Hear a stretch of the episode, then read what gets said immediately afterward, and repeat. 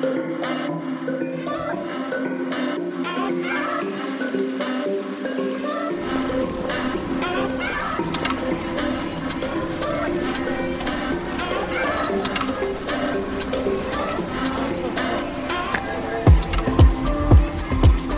und herzlich willkommen zu einer weiteren Folge Insomnia Japan. Krasser Hänger, was sage ich denn normalerweise? Ach, das ist total typisch mir. für. Ja. ja. Warte, ich weiß sie, der virtuell gegenüber von mir, aber 9000 Kilometer weit weg, sitzt äh, meine gute Freundin Darien. Hallo. Hi. Und ich bin Ela. So, jetzt, das ist typisch für was?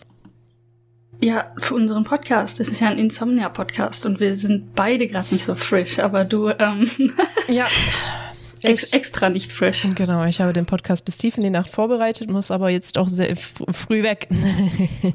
Was bedeutet, ich habe zwei Stunden geschlafen und äh, nicht viel Zeit. Aber das ist mhm. schon in mhm. Ordnung.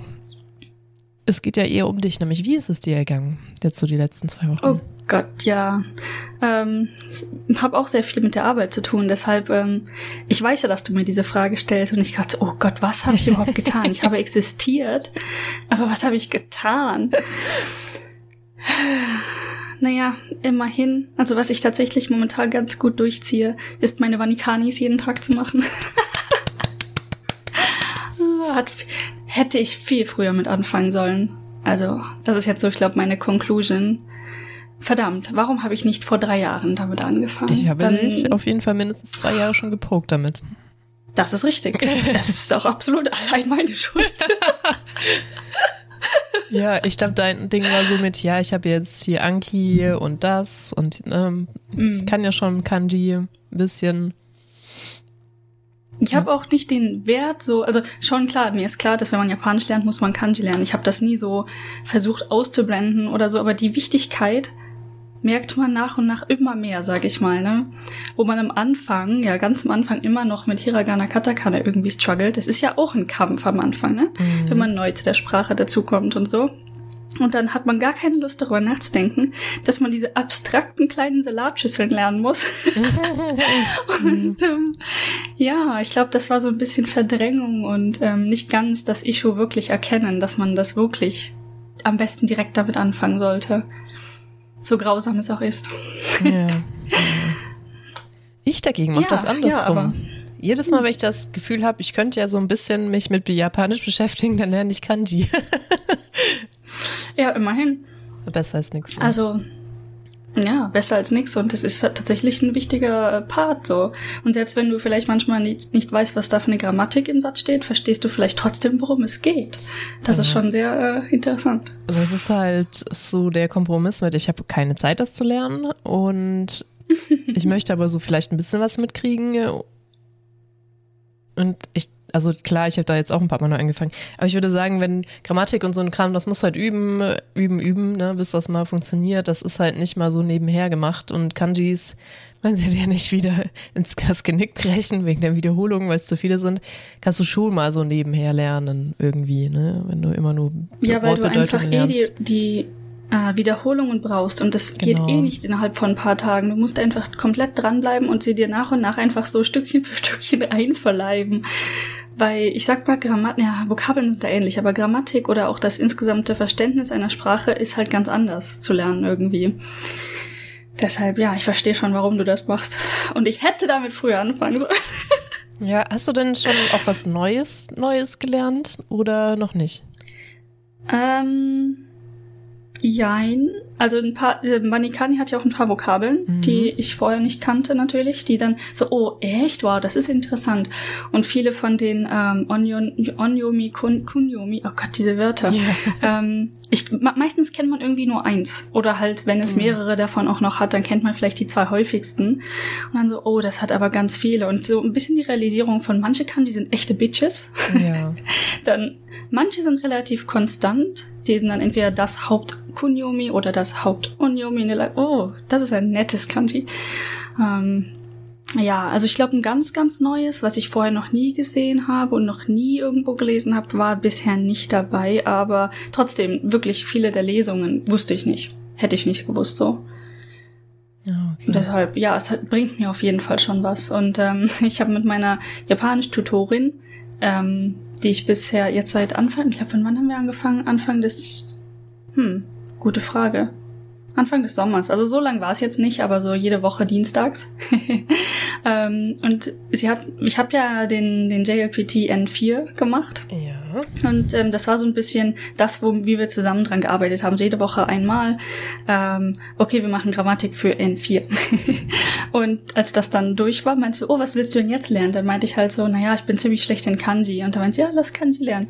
Und dadurch, dass ich kurz davor, ich glaube eine Woche vorher, haben, hast du mich dazu gezwungen, endlich Vanikani anzufangen und mhm. ähm, ich war so ein bisschen on top of the game deshalb, weil sie dann so ein Buch an rausgeholt hat und mir die quasi jetzt, also wir haben das über Zoom gemacht. Sie hat dann ihren Bildschirm mit den Bildern des Buches geschert und ich wusste fast alles. Deshalb wurde ich so, uh, und ich so, oh, du bist gar nicht so schlecht. Und ich so, nee, nee, ich bin nur immer eine Woche vorausgefühlt. So.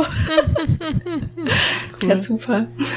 Hat sie dieses ja. uh, Remembering the Kanji Book oder einfach ein generelles Grundlagenbuch? Buch, ähm, das ist im Moment. Ah nee, sie hatte noch ein anderes. Aber ich habe dieses, ähm, worüber wir auch im Podcast geredet haben, das Somatome. Die die Reihe. Warte, ich kann sie, also. ich kann sie dir zeigen. Ah ja, ja, das ist aber die, genau, ja, das ist die komplette N, NX bis N5 bis 1 Reihe. Die empfehlen ja auch richtig viele. Ja. Okay. Da habe ich mir jetzt auch das Grammatikbuch gekauft. Das hier ist das Grammatikbuch und das Kanji liegt irgendwo da. Mhm. Ja. Sagen viele. Das ist äh, auch. Eine hatte noch einen guten Trick. Ich weiß nicht mehr, wo ich das gelesen habe. Die hat irgendwie die äh, Übersetzung auf Deutsch, äh, Englisch, angemarkert mit einem Marker. Was bedeutet, mhm. wenn du da mit einem roten Papier drüber gehst, ich glaube rot angemarkert oder so, oder irgendeine Farbe, grün, dass wenn du mit dem roten Papier drüber gehst, äh, du die, das mhm. nicht mehr mhm. sehen kannst. Ah, ja, ja, ja, habe ich auch irgendwo gesehen. War ein YouTube-Video, glaube ich. War ein ne? YouTube-Video, genau. Dachte ich voll schon. Das ist eigentlich dieses Prinzip mit, den, mit der roten Karte, die du drüber legst, dass du es nicht sehen kannst, ne, mit, weil das Spiele oft haben. Gleiches Prinzip, mhm. aber voll smart, wenn du es halt nicht abschreiben möchtest oder so, oder ähm, ja, dein Buch nicht zu das sehr stimmt, verstanden. Ja. Ja, ich bin immer so ein bisschen, ähm, oh Gott, ins Buch schreiben, aber das sollte ich mir echt abgewöhnen. Also das sind ja. Lernbücher, ich sollte sie auch benutzen. Ja, ist mein Anmerker. Ähm, ja. Ja, sollte ich einfach. Äh, Habe ich aber auch Außerdem so richtig. Nee, ja. richtig, du zuerst. Ähm, jetzt habe ich vergessen. Nein. Ah, doch, doch, so ein richtig äh, benutztes Buch, weißt du, so ein richtig mhm. durchgenutztes, benutztes, ganz viele Notizen in dem Buch, das ist schon richtig cool irgendwie so, ja. ne? Wenn du dir das Buch anguckst, boah, ich habe da richtig mitgearbeitet, aber die Hürde damit anzufangen ist echt hoch. Mhm. Ja, das stimmt, das stimmt. Äh, ich bin auch mega hin, vor allem bei, selbst bei Romanen oder so, ich muss wieder Romane lesen, aber jedes Mal meine Doktorarbeit so, oh, sie liest ah, wenn du liest, dann könntest du aber auch noch Paper XYZ und Mimimi lesen. Und ich mir so, lass mich doch in Ruhe diesen Roman lesen, ich will das genießen. Und mein Hirn so, nein. Nein. ja, also aber Doktorarbeit da hat oft. mir auch für viele Jahre das, das entspannte Lesen zerstört. Ja, ich, ich, ey, ich muss das Ding fertig kriegen, aber ich kriege noch meinen Arsch nicht hoch. Ich muss echt, die Woche habe ich schon wieder nicht viel dran getan. Ich muss da echt mal hinterher sein ah, das muss fertig werden, ich will wieder lesen können. Und worauf ich eigentlich hinaus wollte, war, dass mit, äh, ich das auch manchmal bei Romanen habe. Weil ähm, in der Schule ist das ja oft so, dass Leute sagen, woher will der das wissen, dass der Autor sich das gedacht hat? Und ich denke mir dann so, naja, es steht da. also ich, ja. ich habe wohl irgendwie diese Kapazität, äh, Dinge zu interpretieren. Also wenn es nicht, klar, klar gibt es auch Interpretationen, die dann sehr äh, ne, noch einen draufsetzen, noch einen draufsetzen und du dir schon irgendwann mal fragst, so, jo, aber vieles steht halt auch einfach da. Und da halt auch so ein bisschen, ne, bisschen anzumarkern. Ja, das stimmt. Ja, eine Interpretation. Ist, ich weiß noch, wie wir in Kunst Bilder interpretieren sollten und du sitzt davor und denkst nur so, ja, der hatte Bock, das zu malen. Was soll ich dazu sagen? Ja, aber, ja. ja. Äh. also ja, äh, genau, und jetzt zu meiner Frage. Ich meine, wir hatten mal drüber geredet, kann mich auch täuschen. Ich wollte dich das eigentlich auf Stream fragen, hab, aber dann sind Dinge passiert. Ähm, wir hatten schon mal über das, die Kanji 1 mit Tag gesprochen, was man ja entweder Ichinichi oder Suitachi aussprechen kann. Mhm. Waren das nicht unterschiedliche Bedeutungen, je nachdem, wie man es ausspricht? Oder täusche ich mich? Da ah, habe ja. ich das falsch erinnert. Nee, nee, Okay. Das ist schon richtig. Ichi-Nichi wäre ähm, der ganze Tag, also während des ganzen Tages. Und Okay. Suitachi ist der erste des Monats. Oder ich glaube, du kannst es auch für einen Tag, also für die Dauer eines Tages sagen. Aber wenn du sagst zum Beispiel, Ichi-Nichi ähm, habe ich äh, quasi meine Hausaufgaben gemacht, dann hast du den ganzen Tag lang deine Hausaufgaben gemacht. Okay, weil ähm, ich erinnere mich nämlich, dass du mir das schon mal gesagt hast und ich finde, das wird in Wanikani nicht ganz klar. Das, ist die- richtig. die Voll Leute mit den Tagen nicht so. Ja, Hm. da steht ja dann eight days oder so oder halt, äh, gut, die kommen halt aus der Hölle, diese Aussprachen, aber ähm, ja. Das stimmt. Ja, die Tage, der fängt, das fängt halt mit diesen Tagen an, ne? Ja. Und ich bin so ein bisschen low-key dankbar, weil natürlich habe ich die alle mal gelernt oder zumindest Mhm. angelernt. Hm, ne? Und äh, jedes Mal so, ach fuck, ich habe keinen Bock, mir die reinzuprügeln, weil es ist wirklich nur reinprügeln. Ja. Da ist ja keine Logik dahinter. Ja. Und ähm, vor allen Dingen halt alle Zählweisen im, im Japanischen, die haben alle irgendwelche komischen Dinge und das sind dann auch noch so viele. Und ähm, ich schaffe es manchmal immer noch nicht, Dienstag und Mittwoch in der richtigen Reihenfolge zu sagen. Und denkst du, okay, nach drei Jahren, come on. Jetzt reiß dich doch mal zusammen. Ey, ich, ver- ich wechsle immer noch Tuesday und Thursday, also ich habe nicht viel Hoffnung für dich. oh. Aber auch Ja, jedes Mal das, so ähm, drüber nachdenken kurz, ja doch, war der richtige Tag bei den beiden. Boah, ja, ich weiß es manchmal immer noch nicht. Ich versuche mir das jetzt so zu merken, dass, ähm, und vermutlich sage ich es jetzt sogar falsch rum. Erst kommt das Feuer, dann wird es gelöscht und dann wachsen die Bäume, weil das ist halt das Kanji für Ah. Feuer, dann Wasser und dann Baum. Ähm, deswegen, so versuche ich es mir so ein bisschen zu merken. Ja, und ich schreibe jetzt jeden Tag auf der Arbeit, wir müssen so einen Log führen. Ähm, halt, und ich schreibe dann immer das Datum und den, den Wochentag. Das habe ich von Anfang an gemacht. Und jetzt schreibe ich den Wochentag jeden Tag auf Japanisch, damit ich mich dazu zwinge, darüber nachzudenken. Erstens, was ist für ein Tag blöd. heute? Das ist ja in Ja, Corona-Zeiten auch nicht Ja. unbedingt geben. korrekt. Und was ist heute für ein Tag auf Japanisch? Heute ist äh, ba Baumblumer, wie hieß der Tag? Ich weiß nicht mehr. Nein, heute ist Impftag 2 für mich. Deswegen müssen wir so früh aufnehmen. Ja, Oh. deswegen gehe ich ja, deswegen muss ich ja dann auch los. Mi, mi, mi. Ja, Ich dachte, das war, das war Arbeit. ja beides. Also ich gebe meine. Geräte ab von der Arbeit. Jetzt reden wir kurz doch über mich. Es tut mir leid. Äh, auf jeden Fall. Ähm, ja, bitte. Wir treffen uns halt früher, weil ich, wir gucken, ob ich nicht auch früher geimpft werden kann, weil mein Termin ist eigentlich um 14 Uhr, aber weil wir auch noch von der Arbeit aus dann zusammen essen gehen wollen, weil wir eh alle da sind, weil wir eh alle geimpft werden. Ah, Das Problem ist, wir haben unsere Impfung so blöd gescheduled alle, dass das eigentlich nicht drin ist. Und dann habe ich gesagt, okay, ich komme einfach um 10 und dann habe ich gedacht, fuck, wir haben den Podcast vergessen, um das jetzt einfach mal ehrlich so zuzugeben. Passiert halt mal. Und dann, okay, äh, lass uns mal um 11 treffen, meinte ich dann gestern noch so, weil dann will ich halt meinen Oh, Kühlschrank ja, abholen, ja. meine Sitzkissen abholen, meine Tassen abholen, meine Pflanzen abholen und halt die drei Geräte, die ich noch von Arbeit habe, zurückbringen und impfen und mit denen abhängen und so. Das steht auf dem Tagesplan. ja, dann äh, hoffen wir mal, dass keiner von euch irgendeine Reaktion hat. Ja, ich bin aber mittlerweile ganz gute Hoffnung. Erst ist ja nur Zweitimpfung so schlimm, so schlimm. Aber ich habe jetzt auch von richtig vielen gehört, die gar nichts hatten. Also es stimmt mich Ja. vorsichtig optimistisch. Ich ähm, bin auch eher optimistisch, weil man hört ja meistens eher dann, wenn was passiert. Wenn nichts passiert, sagen die Leute ja meistens nichts. Deshalb Ja, deswegen bin ich auch ist die Aussage eher biased. dank, genau dankbar dafür, dass äh, jetzt auch ein paar gesagt haben, ich spüre einfach nichts. Vor allem in letzter Zeit auch waren mehr die Leute, oh ja, ich, äh, Hm. ich spüre einfach gar nichts von dieser Impfung. Nicht mal mehr mein Arm ist schwer. Und ich habe auch die Hoffnung, da ich ja schon Reaktion hatte, nicht arg schlimm, aber ein bisschen auf die erste Impfung, Mhm. dass es in der zweiten jetzt besser ist.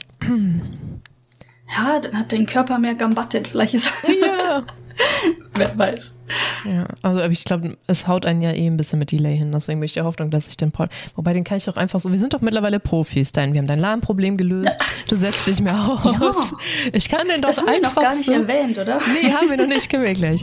Wir können das doch einfach in die Welt blasen, jetzt so wie das ist, wenn wir jetzt nicht keinen einen Oh größeren je. Fakuapi machen. Fukupi. Falls nicht der Hund gleich noch reinkommt und mega anfängt zu bellen und ich dann den Hund anschreien muss und dann müsste.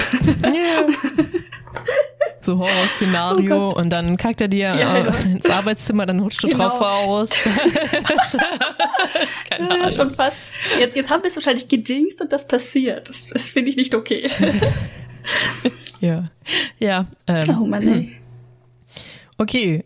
Ähm, Tage, Wochentage, Genau. bla bla. Genau, Suitachi. Genau. Aber apropos Impfen. Jetzt nur um das nochmal so reinzuwerfen. Ich habe Ja. endlich meinen Impfvoucher bekommen. Jetzt darf ich auch, ähm, Ja, wenn es dich- möglich wäre.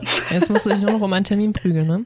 Wobei du kannst ja Ja. regelmäßig gucken, weil ich meine, wenn mal zufällig einer frei wird, weil einer abspringt, so hat das hier ähm, Frame of Travel Victor gemacht. Kannst du ja, halt, das in Tokio meiner! Ja, wenn man in Tokio Ähm, wohnt. das versuche ich ja im Prinzip auch. Da gab es ja diese Website, die von, ähm, oh, ich habe ihren Namen gerade spontan vergessen, ähm, gemacht wurde. Ist eine Datenbank. Da kann man sich alle Kliniken angucken, die das anbieten, dass du reinspringen kannst. Und ähm, gut, da gab es natürlich am Anfang Probleme. Irgendwann gab es dann Probleme, weil zu viele, bla bla bla bla. Und dann hat irgendwer gesagt, okay, wir machen das aber nicht mehr ohne Voucher, aber jetzt hätte ich ja einen. Ähm, und zum Beispiel ein paar Kliniken in Tokio, nicht nur in Tokio, aber ein paar Kliniken bieten halt an, okay, wenn ihr einen Voucher habt, dann ist es uns egal, wo ihr wohnt. Dann könnt ihr also auch von, von Osaka nach Tokio kommen. Gut, das wäre jetzt halt doch schon ganz schön weit. Ne? Also ich würde es tatsächlich machen, wenn mir dann jemand sagt, kannst du, du kannst dich morgen hier in Tokio impfen, ich würde hinfahren. Ihr kannst, kannst, ohne Witz kannst du doch gucken. Ähm, Äh, ja, das Problem ist halt zu den Jump-In-Terminen, ist das normalerweise eine Notification von zwei Stunden und so Ja, schnell ist. Inka- Shinkansen dann doch nicht. zumindest so nicht so schnell Ähm. beim Kin Kinjansen. Was? Shinkansen.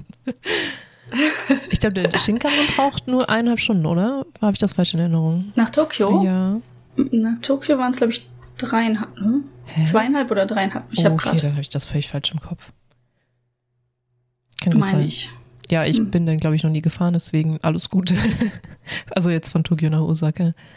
Also es ist tatsächlich nicht lang, aber ja, ob es jetzt zwei oder drei waren. Okay, ja, doof. Ja. Tatsächlich äh, hatte eine Klinik in Osaka das angeboten und ich habe da gegoogelt, weil die war ähm, ganz weit im Süden von Osakas und ich lebe ja im Norden von Osakas und dann selbst nach da hätte ich vermutlich mehr als zwei Stunden gebraucht. Ich habe mich trotzdem eingetragen, aber hier in Osaka zumindest sind gerade alle out of vaccinations. Also hier gibt's momentan keinen Impfstoff. Ja, oh, das erinnert mich an den Tweet-Thread, den du mir geteilt hast. Zugegeben, ich habe nicht geguckt, wie das in Deutschland abläuft, aber da hat eine ähm, geschrieben, hey, gibt es eigentlich schon englische Übersetzungen darüber, wie viele Impfdosen kaputt gehen in Japan? Ah ja. Hat danach ja, gegoogelt und diese ganzen Artikel übersetzt mit also wirklich den absurdesten Kram. Ja. Die absurdesten Sachen. Hier oh mein 4000 Gott. Impfdosen kaputt, weil jemand hat vergessen, den Kühlschrank zuzumachen. Hier 10.000 Impfdosen kaputt, weil der Kühlschrank war irgendwie kaputt. Dann hier 10.000 Impfdosen kaputt, weil das Paket wurde im falschen Stock abgegeben. Da fühlte sich keiner zuständig kaputt gegangen, weil warm. Also, und das ging so weiter Ja, und, dann, schrieb sie irgendwann, auch über. Ja. Okay, ich erzähl noch kurz weiter. Dann ähm, schrieb sie irgendwann, okay, das ist zu einfach, ich muss jetzt weiterarbeiten, weil die ohne Ende Artikel gefunden hat. Ja. Ja, ich, ich erinnere mich auch einer hat irgendwie aus Kabel gestolpert, der Kühlschrank ist ausgestöpselt. Weißt du, der Klassiker. Mhm. Über, das sind so Sachen, darüber würdest du dich lustig machen. Das würde niemals passieren, ja. Genau, die Putzfrau hat den, äh, den Kühlschrank ausgesteckt, weil sie wollte putzen und dann nicht wieder Genau, solche eingesteckt. Dinge, ja. Mhm. Aber das ist auch ein klassischer Serverausfall. Äh, die Putzfrau Genau. hat die Stecker ausgesteckt, weil sie putzen wollte. Unser. Klassiker war der Praktikant, ist übers Kabel gestolpert. Ja, so fallen halt Server auch Ich aus. Ich meine, tatsächlich in der allerersten Arbeit, die ich hatte, ist das sogar passiert. Da war aber auch die Kabelsituation einfach unter aller Sau. ja, ja, also traurige Sache. ich also muss auch überlegen, wie glaubwürdig das ist. In dem Moment habe ich das dem Prof geglaubt, der das erzählt hat, der Datenbanken machte bei uns im Bachelor. Der hat auch lange viel für große Firmen gearbeitet, für Datenbanken. Und der meinte, das ist halt legit, ihre Datenbank ist mal abgeraucht, also abgeraucht in Anführungszeichen, weil die Putzfrau sollte darin putzen und sie so, nein, Strom voll gefährlich, hat einfach alles ausgesteckt, was ja an sich schon eine harte Sache ist, wenn du laufende Systeme einfach so aussteckst, die Oh vital no. wichtig sind und dann fahr die mal alle wieder hoch. Und dass sie deswegen einen gigantischen Serverausfall hatten wegen der Putzfrau. Also Oh Reinigungskraft, Gott, was sie da an Geld verloren haben, eventuell. Oh mein ja, Gott. also richtig krass, ne? Ich Funny glaube, Story, eh Lufthansa schon, sogar ähm, oder so hat er gearbeitet. Ich weiß nicht, ob das Oh je. jetzt konkret Lufthansa war. Das weiß ich nicht, aber ja. Ja, auch eine funny Story. Nicht meine eigene, aber von einem Kumpel, ähm, wo, der mit uns abgehockt, also wir haben zusammen studiert und ähm, ähm, ich glaube, wir hat, waren sogar unterwegs in der Nacht zusammen. Ähm, er hat nicht getrunken, weil er auf äh, quasi hier, wer ist das, ähm, Abrufbereitschaft war für seinen Job. Er ist halt Mhm. auch Server, ich weiß nicht, ob sein offizieller Jobtitel Server-Admin oder was auch immer war. ja. Auf jeden Fall war er für Server zu, äh, zuständig und hatte dann die Alerts natürlich auf seinem Handy und auf einmal ging der Alert los, mitten in der Nacht. Und ähm, ich meine, warte, wie war das? Also es ist eigentlich auch egal wie, aber auf jeden Fall ging der Alert los und äh, mit der Nachricht Serverüberhitzung. Und der der Witz an der Sache war, das war im tiefsten Winter, wo du halt denkst, was? Ähm, und dann ist er dahin und der Server war wirklich, der war am Schmilzen. Also da war wohl ein Rack schon halb geschmolzen. Also die haben, glaube ich, nur eins verloren. Aber der Grund ist einfach so krass. Da, die Kühler sind eingefroren. Nein. Weshalb dann der Server überhitzte. Oh, Musst du dir mal das ist der ne? Klassiker mit, ich mache im Keller das Fenster nicht zu, meine Rohre frieren ein und ich habe kein Wasser mehr.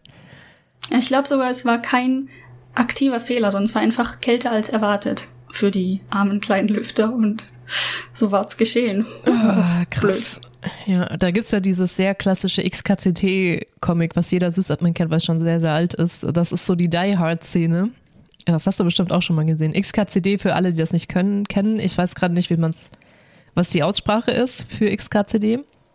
Aber äh, das ist halt, da steht immer drüber ein Webcomic über, ich glaube, Romantik, Liebe, Sprache und Mathematik aber auch sehr viel Informatik ist halt mit dabei. Und dann es wird halt so die Die Hard-Szene nachgespielt, irgendwie mit Hans und irgendjem und dann so, oh mein Gott, wir haben einen Eindringling nicht, wer ist das? Und dann ist das halt nicht Bruce Willis, sondern äh, der so, ich weiß es nicht, irgend so ein stranger Typ, der irgendwas über Uptime gemummelt hat und er so, oh mein Gott, das ist ein Sys-Admin.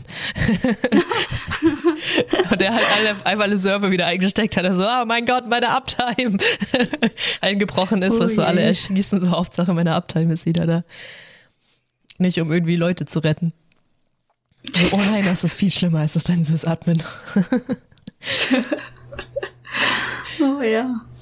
Ja. Ich meine, ist nicht die, die ähm, Entstehungsgeschichte von dem Wort Bug auch nicht tatsächlich ein Bug gewesen mhm. oder ist das ein Mysterium? Nee, nee, das war tatsächlich ein ver verkäfertes System. Witzigerweise ähm, hatte auch ein Kumpel von mir auch immer ein, ein legit verkäfertes System. Das ist also oh ein richtig, auch genauso verbacktes System. Weil da überall äh, Käfer drin waren, so, ich ja. weiß nicht, komische, ah, fliegenartige Teile.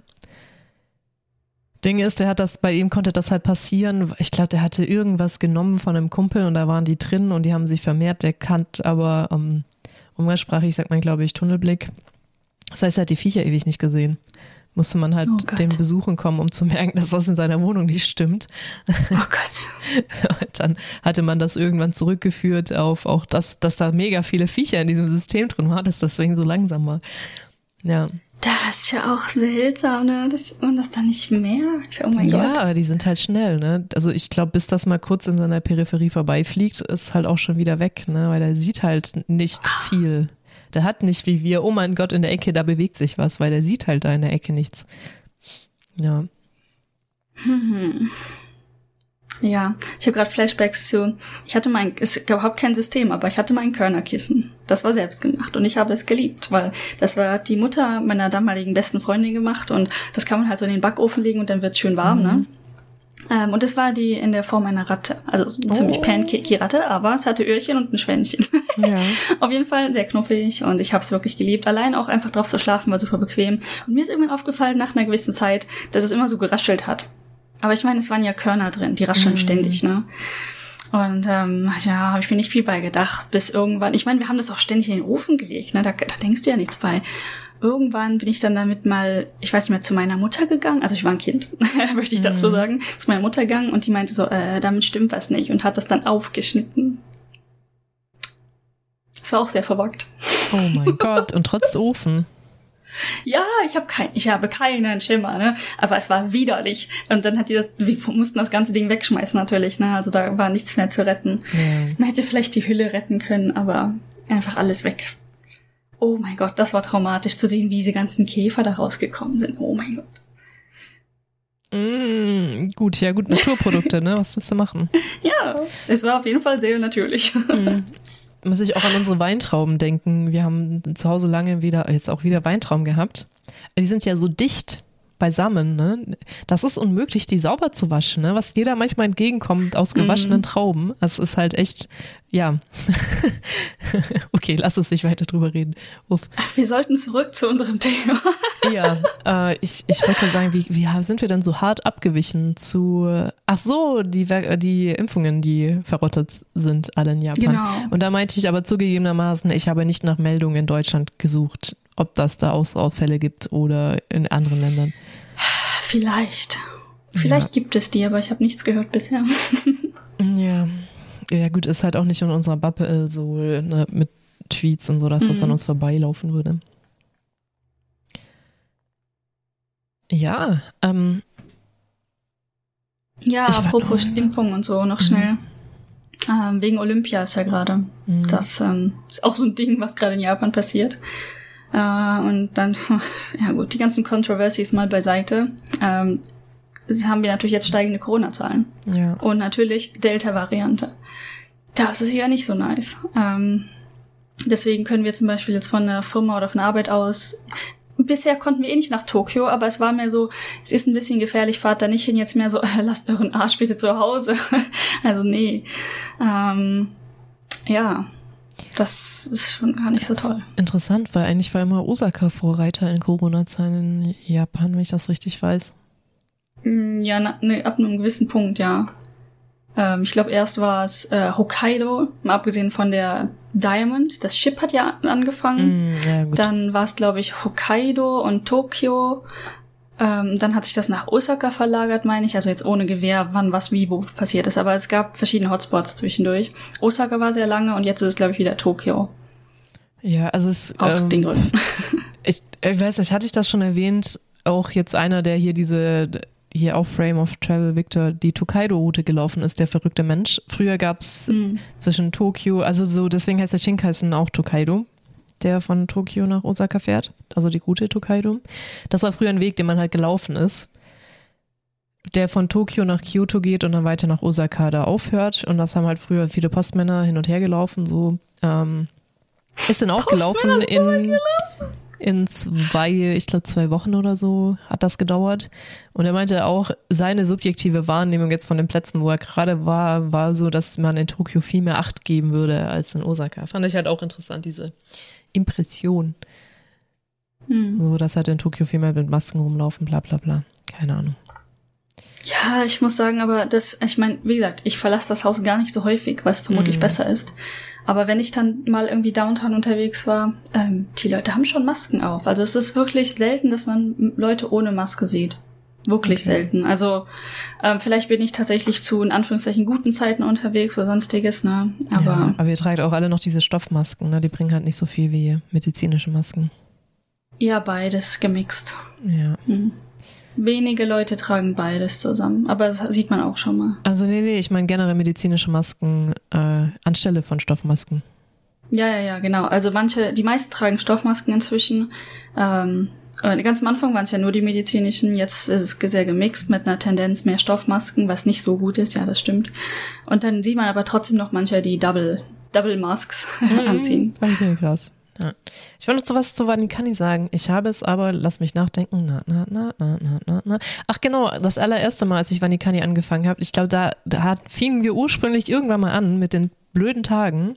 Habe ich die Tage mehr oder weniger übersprungen, weil ich es aufgegeben hatte, weil ich wollte Vokabeln lernen, aber das, das, das fängt halt relativ früh an mit diesem Tag 1, Tag 2, Tag 3, was halt sehr undankbar ja. ist, weil das halt anders gezählt wird ähm, habe ich das mehr oder weniger übersprungen, weil ich habe das Cheaten an Ding an, weil ich mich mega häufig vertippe und keinen Bock habe, das zu korrigieren manchmal.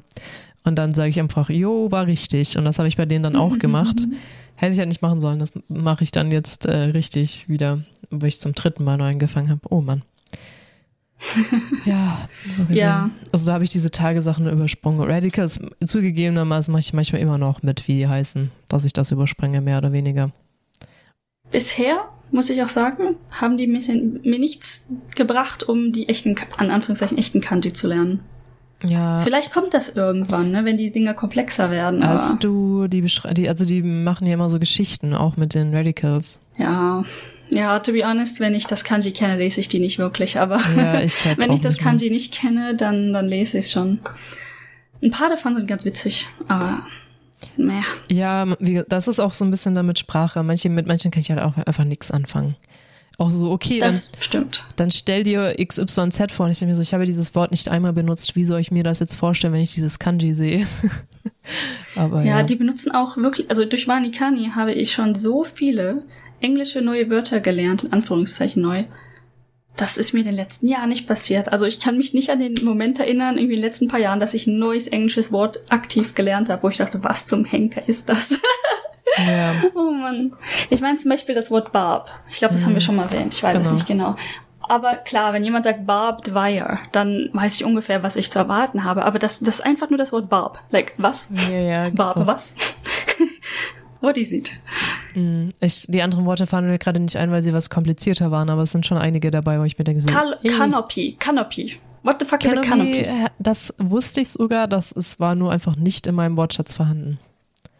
Ja, das ist so eine, so eine Markise, glaube ich. Ja, genau. Ähm, Ohne Gewehr, diese und ich Angabe. noch ein ultra langes Wort mit A, wo ich mir dachte, was zur Hölle? ich, Da- Das, wo ich mich mehrfach vertippt habe, ist, es gibt ein, ein ähm, aua, war mein Knie, ähm, ein Radical mit dem Namen Alligator. Und ich habe da halt jedes Mal Krokodil eingegeben. ja, das kannst du ja, du machst ja eh in der Web-Oberfläche, ne? ja. Da kannst du das die Bedeutung auch einfach hinzufügen. Habe ich bei einem gemacht, aber ich war mir nie sicher, ob das wirklich funktioniert, to be honest. Das müsste ich mal testen. Ich habe zum Beispiel bei Kudasai ähm, äh, steht, glaube ich, please give me und ich schreibe immer give me please und dann dachte ich mir irgendwann so, fickt euch doch Leute. Hab das mit dazu eingetragen. Das reicht, wenn du please schreibst. Ich? Reicht das? Muss ich Ja. nochmal gucken. Oh. Ja. Düdüm. Okay. Sonst noch was? Olympic Bats Hoax. Ja. Ähm. Hattest du einen Tweet gefunden, der ganz ulkig war, sage ich mal, wo die ähm, Kartonbetten vorgestellt haben, dass Olympi weil das olympische Dorf ist, auch für andere Dinge bekannt mit O. Und Anscheinend ist das olympische Dorf ein Kanikeldorf, ja. genau, Ähm, und da, das ist halt ein Ho Hoax, ne? Also das ist äh, Erstmal erzählen, worum es geht. Ähm, Genau. Genau, also in dem Tweet steht, dass die Kartonbetten entwickelt haben, die nur genau eine Person tragen können, damit die nicht Sex haben können in diesen Betten, weil bei zwei Personen oder bei raschen Bewegungen sprechen die zusammen. Genau, war dann Ja. aber ein, eine Ente, weil diese Betten Ja. wurden schon viel früher für ökologische Aspekte entwickelt und vorgestellt Also und ich echt nicht die- jetzt in dem ja. Kontext. Genau, der Kontext war tatsächlich ein anderer. Hm. Tatsächlich sind die Betten schon irgendwie ein bisschen seltsam, muss ich sagen. naja. Ja, äh, gut. Die haben ja denen auch irgendwie Kondome gegeben, wie das so üblich ist bei im Olympischen Dorf und dann aber gemeint, haha, das ist ein Souvenir, um es mit nach Hause zu nehmen. Benutzt die bitte nicht, weil Corona und so. Ich fand aber auch, Ja. Naja. ja, äh, ja. Also ja. Mhm, mhm, mhm. Ansonsten haben wir uns deswegen, falls ihr Olympia erwartet, ich weiß nicht, ich habe mich damit halt nur beschäftigt. Ich sehe halt immer nur die Negativ-Schlagzeilen mit, der hat wieder das verbrochen, der hat wieder das verbrochen, wo wir auch schon Ja. drüber geredet haben, ne, mit die alle reihenweise entlassen werden, weil die Naja. halt dumme Dinge sagen und Ja. so. Aber das war ja da, hauptsächlich davor, ne? Was jetzt halt tatsächlich passiert ist, worüber sich viele ähm, äh, unterhalten, ich weiß, ich wollte es gerade nicht so negativ darstellen. Also es gibt äh, eine den, den Skandal in Anführungszeichen, aber dann echt eine gute positive Entwicklung. Und zwar, ähm, oh Gott, ich weiß ihren Namen nicht mehr, die Gymnastin, die amerikanische. Hm, irgendwas mit B. Deswegen, wenn man sich nicht vorbereitet, das jetzt spontan, also die amerikanische Gymnastin mit der ihr Nachname fängt mit B an, meine ich, ähm, hat halt in der Competition gesagt, ähm, ich kann nicht mehr, ich muss das jetzt abbrechen. Und sie hat dann für Team USA, also die hat dann ihre Teamkolleginnen es alleine zu Ende machen lassen, weil sie gemerkt hat, dass sie am Rande ihrer Fähigkeiten ist. Sie meint, sie, sie kann einfach, ähm, die, sie würde ihre eigene äh, Gesundheit gefährden, wenn sie jetzt weitermacht, weil so ein, hier der Gymnastiksport, wenn die mit Saltos und so weiter darum springen, das ist schon gefährlich, ne, wenn du da nicht deinen Körper unter Kontrolle hast. Und es gibt halt in der Vergangenheit viele Gymnastinnen oder ich glaube bestimmt auch Männer, aber ich habe jetzt hauptsächlich von Frauen gehört, die einfach quasi in ihren Tod gepusht sind oder halt in die ähm, äh, äh, Lähmung. Wie heißt das denn auf Deutsch? Äh, Querschnittsgelähmtheit. Ähm, und naja, sie meint dann, dadurch ist halt, natürlich war das am Anfang so, oh mein Gott, sie hat ihr Team äh, hängen lassen, warum hat sie nicht weitergemacht, was soll das denn? Und dadurch, dadurch ist dann halt die Diskussion entstanden, warum ist das überhaupt passiert? Und in ihrem Fall ist, hat das jetzt wohl auch sehr viel, sollte nicht mal ähm, nötig sein, das zu sagen, aber in ihrem Fall war sie wohl auch ähm, Ah, sie hat Medikamente für ihre, ihre Mental Health genommen. Ich will, will jetzt nichts Falsches sagen, es könnte ADHD gewesen sein. Und ähm, das ist in Japan verboten, die Medikamente dafür.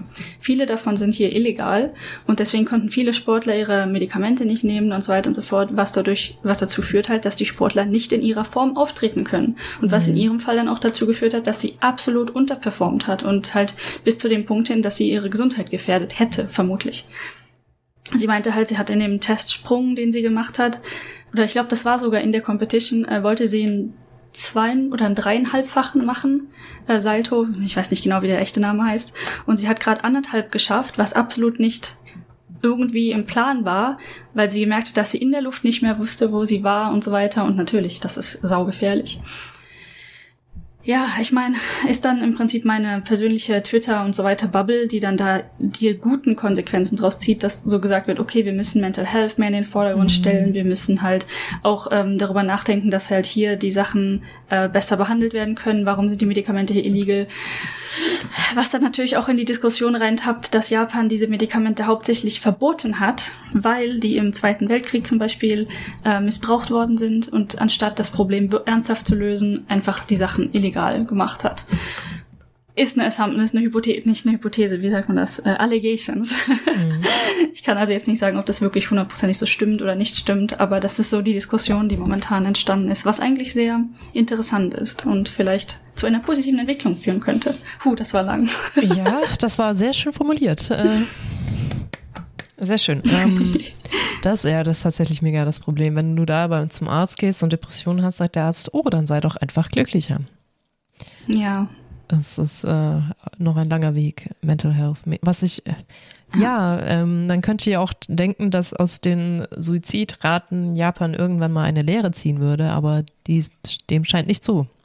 Dass da irgendwie eine Parallele gezogen werden könnte von Mental Health zu äh, Leute schaffen es nicht mehr mit sich selbst klarzukommen und mit ihrem Leben. Aber gut. äh, ja. ja. Schwierig, schwierig. Ja, es ist wirklich schade und schwierig. Deswegen immer wieder, ich, weil ich das schon beobachte, das gefühlt Leute, die sich halt, die, es, es zieht viele nach Japan, die sich nicht sehr geborgen fühlen in ihrem eigenen Land. Hm. Was ich schwierig finde, weil wenn du schon in so wenn du halt schon nicht sehr stabil bist und nach Japan gehst, und dadurch halt dein Umfeld destabilisierst, alles neu ist, du die Sprache nicht kannst und wenn halt nicht gut und halt nichts verstehst, du auf Hilfe angewiesen bist, wo du früher nicht Hilfe gebraucht hast, macht das halt schon viel mit einem. Und wenn man dann eh schon nicht sehr stabil ist, finde ich das sehr schwierig, ähm, nach ja. Japan zu gehen. Und ich beobachte das bei einigen Leuten, die auch selber zugeben, dass sie mental nicht sehr stabil sind, diesen Wunsch haben, nach Japan zu ziehen, wo ich mir mal denke, so, äh, mach mal nicht. Weil, weil, ja. weil wo willst du Hilfe finden in Japan? Wobei, also es gibt schon in Tokio natürlich mal wieder ähm, auch ähm, Ther Therapiemenschen, Therapeutinnen, hm. aber englischsprachig dann natürlich auch, die musst du aber halt auf jeden Fall aus eigener Tasche bezahlen und ist halt natürlich ja. entsprechend teuer. Teuer, genau musst du halt dann gucken, ob du das dann überhaupt kannst, wenn du frisch nach Japan gezogen bist. Hm. Ja. Ja, ich habe auch ein paar Freundinnen hier, die, die ähm, Therapie hier in Japan machen, aber du musst halt wirklich jemanden finden, der zumindest mal Englisch spricht. Mhm. Und das ist halt schon echt ein Problem. Zum Beispiel eine Freundin, die in Nara wohnt, die geht zu einer, zu ihrem Therapeuten in Kyoto. Das heißt jedes Mal erstens teuer. Ich glaube, eine Session kostet ungefähr äh, 150 Euro ungefähr. Mhm. Ich weiß jetzt nicht, ob es ein oder zwei Stunden sind, keine Ahnung, aber so um den Dreh, ne, damit man sich ungefähr vorstellen kann, was das kostet. Und sie kann sich das halt auch nicht ständig leisten. Also sie versucht so alle zwei Wochen hinzufahren und dann von Nara nach Kyoto sind auch mal locker zwei Stunden hin und dann nochmal zurück natürlich. Ne? Mhm. Ja, ist alles gar nicht so einfach. Und die, die man hier kennt, also ich glaube, ähm, wir haben uns natürlich häufiger mal darüber unterhalten. Man kennt so ungefähr zwei hier in der Gegend. Ich habe einer in Kyoto und einer in Kobe oder so. Und ähm, naja, die haben auch nur so und so viele Kapazitäten, ne? ja, gut, Nicht also gut. ja. Therapieplatz zu finden ist allerdings auch in Deutschland schwierig, vor allem wenn du von der Ka Kasse abrechnen möchtest, weil es gibt nicht so Ja. viele, die mit der Kasse abrechnen. Und also da hast du in Deutschland, ähm, finde ich auch sehr schwierig, muss es dir schon sehr, sehr schlecht gehen, dass du einen Platz kriegst. Schnell. Ja. Muss es Auch dir, nicht so gut, ne? Ja, genau. Also du, du wirst halt nicht rechtzeitig. äh, Sagen wir mal so, in dem Moment, wo du realisierst, dass du eine Therapie brauchst, hast du nicht mehr die Kraft, einen Therapeuten zu finden, im Regelfall. Also, Das stimmt leider. Ja. äh, weil das sehr, sehr schwierig ist. Gut, so viel dazu. Überall noch eine große Baustelle. Ja, sonst noch was? Hm, ja, ich glaube, wir haben das. Ich glaube, mehr ist echt bei mir nicht passiert und das reicht ja auch Okay. erstmal. Mhm. Ich habe noch gesehen, du hast getwittert, du bist diesmal nicht auf Opon reingefallen. Oh ja, boah, und ich dachte noch, als ich das getwittert habe, das ist ja total Podcast-related. Das habe ich natürlich jetzt voll vergessen. Aber dieses Jahr nicht, Obon. ich werde dieses Jahr nicht deine Früchte essen. Aber ganz ehrlich, die waren ja schon halb vertrocknet, diese Früchte. Es sind halt Trockenfrüchte. Ja, gut. Also es sind tatsächlich Aber- Trockenfrüchte, ja. Dann. Ja, ja, es sind, es sind absichtlich Trockenfrüchte. Aber ich habe dann äh, mit Leuten hier in diesem Haushalt gesprochen, wo ich halt dann erzählt habe, aha, witzig, ich habe das mal ge gekauft und gegessen. Ähm, er meinte dann so, ja, aber die kann man schon essen. Ich so, "Wa- die kann man essen? Mhm. Ja, ja, aber erst nachdem du sie aufs Grab gelegt hast. Ich so, okay, das ist aber auch schon noch eine neue Info, dass man die im Prinzip dann wieder abholt und isst. Und ich habe zweimal nachgefragt, so, bist du dir da sicher, dass du die dann wieder abholst und dann isst? Weil, eo, ich meine, naja, okay, von mir aus. Anscheinend kann man sie essen und stirbt nicht davon, aber es sind definitiv eigentlich die Früchte für die Ahnen, die geehrt werden, die zu Besuch kommen während Obon. Gut. äh, wobei ich muss sagen, Trockenfrüchte an sich, also wenn sie nicht für die Ahnen gedacht sind, sind schon eh mega lecker. Ich, ich äh, trachte Ja. immer noch nach den Lawson äh, Trockenfrucht-Chips-artigen Dinger, wo halt ganz viele Früchte drin waren, so Mango, Apfel, weißt du, getrocknet. Hm. Mehr so in dünner Chip-artiger Form, so wie es Apfelchip gibt, nur auch mit Mango. Mann, sind die lecker. Oh ja, voll lecker. Weißt du, was ich meine, die vom Lawson? Zufällig? Ja, ähm, von Lawson jetzt spezifisch nicht, aber ich glaube schon, ich weiß. Obwohl doch, ich glaube, Lawson hat da eine hauseigene Marke ja, gehabt. genau, ne? deswegen sage ich das. Ja. Oh, die sind so unglaublich Yum, gut. Ich, ich hätte schwören können, du hast sie mir auch äh, nahegebracht, weil wie würde ich sonst auf die Idee kommen, diese Dinger zu kaufen? Weil ich so ein bisschen genommen, so, Das oh kann mein sein. Gott, ist das lecker. Nom, nom, nom. Ja, ich glaube, jetzt gerade hier in meiner neuen Wohnung habe ich, wir haben keinen Lawson hier in der, in der Ecke. Die alte Wohnung, da war Lawson. Ja, ja, genau. Wir sind ja ein paar Mal tatsächlich hingegangen zum Lawson. Da war ja der 7-Eleven und dann der Lawson als nächste. Genau. Der Lawson war ja bei dir ein bisschen größer, meine ich. Also das gab ja diesen kleinen Ja. 7-Eleven. Ah nee, der kleine Ja. 7-Eleven war einfach nur auf dem Weg zur Bahn. Meine ich. Oder war der? Ah, der, der, das war tatsächlich ein bisschen größer, der, der auf dem Weg, denn, wenn man unten rum zur Bahn gegangen Okay. ist. Aber ich glaube, das erste Mal, als du bei mir warst, war noch der Mini 7-Eleven, der direkt vor meiner Haustür war. Der war dann ja plötzlich weg. Ich weiß nicht mehr, ob der Ah. noch da war, als du das erste Mal ich hier glaube, warst. der Aber war vielleicht noch da. Ich glaube, wir waren auch mal in einem Mini 7-Eleven. Ja, ja, der, der war nämlich super mini. Mhm. Und ähm, der ist dann auch über Nacht plötzlich mal verschwunden und nie wiedergekommen. Oh no.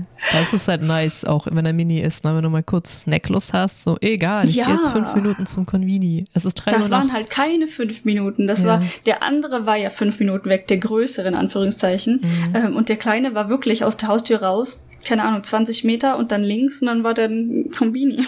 Ich hatte das, die erste Nacht in Tokio, wo Sam, Olli und ich, also meine Brüder und ich, so verstrahlt waren, ähm, haben wir uns auch, ich, weil die, genau, wir hatten uns das Bier genommen und dann habe ich den natürlich in äh, Tradition erstmal so einen Strong Zero in die Hand gedrückt. Hier, das ist voll witzig, das schädelt dich voll weg. Und dann sind wir eigentlich den ganzen Abend von unserer, einfach aus unserer Bude gefallen, aus unserem Airbnb, haben Strong Zero geholt, sind wieder hoch, haben das getrunken, so, oh, es ist schon wieder egal. Äh, alle, Oh. egal, es ist so drei Sekunden weg. Und dann haben wir das irgendwie sehr zelebriert und gefeiert. Ihr seid dann echt jedes Mal für ein oder zwei wieder aufgestanden und noch neu geholt. Ja, es war. Nee, wir dachten immer, okay, das reicht jetzt wirklich. Und dann oh. haben wir oh. doch immer noch neue geholt. Ja, ich muss sagen, als ich dann zu euch gestoßen bin, ne, ich bin in dieses Hotel, in, wir nennen es mal Hotelzimmer gekommen und ähm, weißt, sehr akkurat hatte dieses dieses ähm, zum Hotelzimmer umfunktionierte Clubzimmer ähm, hatte eine Bar und diese Bar war voll mit leeren Dosen. Da war eine Wand. Und wie, wie viele Nächte wart ihr da? Ein oder zwei? Ich glaube zwei. Okay, granted. Es waren vielleicht zwei, aber alter Verwalter. ja, wir waren oh, gechatlaggt. Ich schieb's aufs Jetlag. Aber mein Gott, man, man hatte Urlaub. Äh, was soll ich sagen? Ja, Andere ja, trönen ja. sich halt dann am äh, Bar die Cocktails rein und können nicht mitziehen, weil die Dosen dann nicht als Wand da stehen. Das stimmt. Also es war beeindruckend. Ähm, das wollte ich noch hier. Ja. Äh, gut. Dann würde ich Apropos, sagen. wann kommst du wieder? Ich, ähm, ich ja, brauch mal wieder sag mir, wann ich wieder reinkomme. Goddammit. Ich würde so gerne. Ich habe hier jetzt Urlaub. Und ich bin ja, ja ich auch in zwei Wochen dann fully vaccinated. Ja, du. Naja, aber ähm, ich hoffentlich dann auch bald. Aber ich habe gerade nämlich realisiert, dass im August hat jetzt zwischen letzter Woche und nächster Woche ist auch voll die Vacation Time so, ne? Ich könnte jetzt eine Woche Urlaub nehmen und hätte insgesamt ungefähr drei Wochen Urlaub. Voll praktisch. Ach, geil. Aber ich, ich komme halt, ich glaube, ich komme ich komm halt gar nicht ins Land. Und dann nee, zwei Wochen Quarantäne. Halt bis morgen nicht. Quarantäne ist halt ah, Challenge accepted. nee, äh, oh no. bis, äh, ach Gott, Faden verloren. Komplett. Quarantäne und so, ja. Ja, genau. Quarantäne das, hat auch schwierig. Äh, ist mehr so ein Wunschgedanke. Ja, ich, ich überlege da auch schon die ganze Zeit dran. Aber es, es geht, weil es geht uns langsam der Stoff aus. Sagen wir immer wieder. Genau, und dann wir brauchen neue Adventures. Ziehen wir, ziehen wir doch wieder irgendwas aus dem Hut. Genau, weil diese Woche habe ich irgendwie, ich keine Ahnung, hat meinen Kopf so ein bisschen geeilt, worüber wir reden könnten.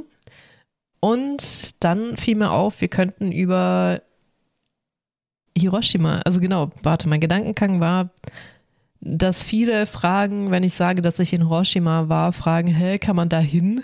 Weil für ah, die ja, ist das ja, immer noch die, das atomverseuchte, komplett niedergemähte Gebiet, weil da ist ja eine mhm. Atombombe drüber explodiert. Was halt viele nicht irgendwie nicht mappen, ist, dass das mittlerweile eine sehr große Stadt wieder ist, die komplett aufgebaut wurde und sehr lebhaft ist und eigentlich nur noch in Anführungszeichen dieser Dom, der früher, glaube ich, die Handelskammer für Handwerk war oder so, noch dasteht als Erinnerung. Den wollen sie sogar eine Zeit lang auch abreißen, weil Japaner sind sehr gut darin, Sachen neu zu machen. So, ne, oh, das ist kaputt, okay, mhm. wir machen das neu. Oh, dieser sehr alte Tem historische Tempel ist kaputt, wir reißen ihn ab und bauen ihn einfach neu in schöner. Das ist halt so mhm. der Vibe in Japan. Die sind aber auch sehr gut darin, Dinge einfach zu ver vertuschen und zu verdrängen. Ne? Das kommt ja noch dazu. Das auch. Oder auch so irgendwie so Teile, irgendwie Brücken zu bauen und dann sagen, die ist jetzt toll. Und dann, oh, wie lange steht die denn schon hier? Weißt du, so, oh mein Gott, das ist hier die und die Brücke und so und so. Ja, seit drei Jahren. Ha. okay. Ähm, so, auf jeden Fall, dieser Dom steht da noch, weil der war ähm, ganz wenig, das meiste in Japan ist ja auch immer noch, glaube ich, aus Holz. Ja, dieses jetzt nicht mehr so viel, aber früher waren halt hm. überwiegend Holzhäuser und die hat halt mit der Bombe einfach alle komplett niedergemäht, 90 Prozent der Stadt. So, jetzt gibt es aber heute, ich kann alle beruhigen, keine erhöhte Strahlenbelastung mehr in Hiroshima und Nagasaki. also ich erzähle es über Hiroshima, das ist aber auch stellvertretend für Nagasaki, weil es ist halt viel analog. Weil am 6. August 1945 fiel ja die Bombe, drei Tage später über Nagasaki. Was an sich politisch halt schwierig ist, aber ich weiß nicht, ob wir jetzt auf die Politik des Kriegs eingehen müssen, weil die Bombe war ja eigentlich nicht für Nagasaki gedacht, aber das ist eine andere Geschichte. So, Unterschied ist, in diesen beiden Bomben sind halt sehr viel kurzlebige radioaktive Isotope drin im Vergleich zu was passiert, wenn du ein Unglück hast im Atom Atommeiler. Also die sind halt, die Halbwertszeit der Atome ist an sich halt schon viel, viel kürzer und an sich sind das auch sehr im Vergleich sehr geringfügige Mengen radioaktiven Material, was generell in die Atmosphäre geblasen wird. Hm. Und jetzt Gründe, warum jetzt die Strahlung da nicht mehr so hoch ist, ist, dass auch ein Monat nach Bombabwurf ein Taifun einfach mal auch noch mal drüber gefegt ist. So äh, Natur Oh dann auch noch Gott. so meinte, yo, ha, wie wär's mit jetzt noch wir schon mal Taifun? dabei sind. Genau, wenn jetzt hier schon alles kaputt ist, kann ich ja auch noch kurz aufräumen. ja, ja, und das hat halt auch äh, viele, viele Teilchen komplett verteilt durch die Gegend drin, äh, Wind, Wetter, Umgebung und dass das halt nicht mehr so lokal in Hiroshima war. Außerdem war die Explosion über der Stadt, das bedeutet sehr viel. Um, die wollten ja die meiste Zerstörung bewirken. Das passierte ja nicht durch den radioaktiven Zerfall, sondern das war ja nur dazu da, um eben diese Bombe auszulösen. Also du hattest halt diese gigantische Druck- und Hitzewelle, die hat ja alles zerstört, nicht der radioaktive Zerfall.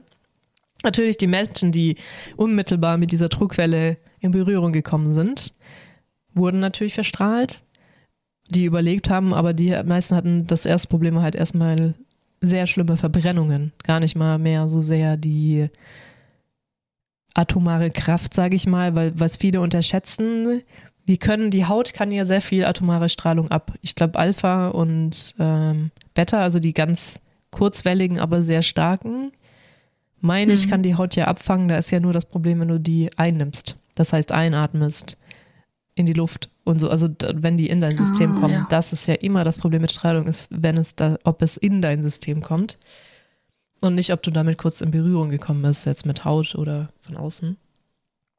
Ähm, genau, und dadurch, dass es aber 600 Meter über der Stadt detoniert ist, weil die, das die größt, höchste Zerstörung versprach, wurde die Radioaktivität eh schon durch in eine größere Fläche verstreut.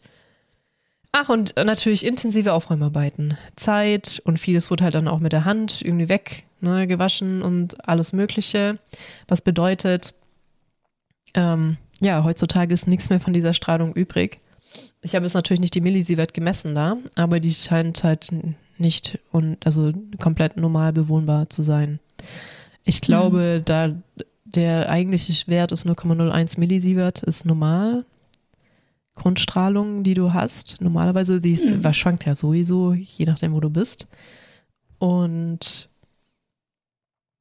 0,5 dürfen es sein, maximal, wenn das halt belebt werden soll. Also wird das kaum, wird das dann nicht strahlen. Allerdings, Menschen, die der Atombombe zum Opfer fielen, heißen Hibakusha. Warum ist das wichtig? Hibakusha, weil die sogar teilweise heute noch stark diskriminiert werden. Also das sind halt vor allem auch Kinder irgendwie. Also auch die Kinder von Hibakusha werden noch diskriminiert im Sinne von kriegen keine Jobs, ne, werden halt gemobbt. Ähm, sie sollen keine Kinder kriegen oder Ehen schließen und sie sind halt enorm ausgegrenzt, weil es sehr lange den Aberglauben gibt, dass halt Strahlenkrankheit ansteckend ist.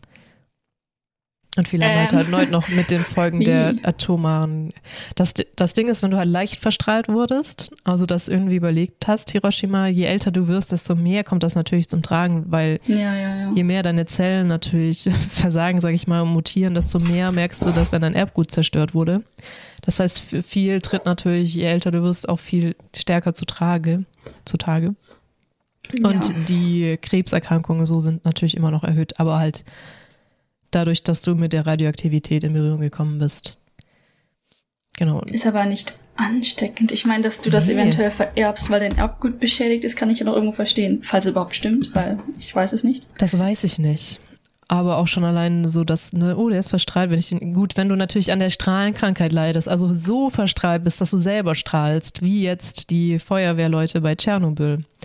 Ja, dann ist das das- ansteckend in gewisser Form. Aber ähm, wenn du halt leicht verstrahlt wurdest, halt nicht. Und deswegen verheimlichen auch viele, dass sie Hibakusha sind. Weil die Hm. genau halt einen Job haben wollten und so. Deswegen haben ganz, ganz viele verheimlicht, dass sie ja nicht aus Hiroshima kommen. Das ändert sich jetzt so langsam, weil die wahrscheinlich halt auch gerade alle aus dem Berufsleben austreten wieder, ne? Und dann ähm, sagen können, ja doch, ich habe diese Atombombe überlebt. Hm. Wie viele haben denn überhaupt überlebt? Weiß man das? Ähm, nee, also ich glaube, äh, mit jetzt, also ich, ich glaube, Instant hatte die Bombe, was, 80.000 oder so geopfert, aber dann sind noch ganz vielen ihren Verbrennungen und so erlegen. Let me check. Habe ich den Tab noch offen? Äh, Hibakusha. Den Artikel habe ich noch offen. Nuklearkatastrophe von Fukushima. Nein, da kommen wir noch hin. Überlebt, schwierig. Ich glaube halt, da stehen mhm. nur, wie viele Tote es gab. Und ich glaube, das geht in die 100.000. Schon alleine in Hiroshima und dann natürlich noch in Nagasaki zuletzt. Ja.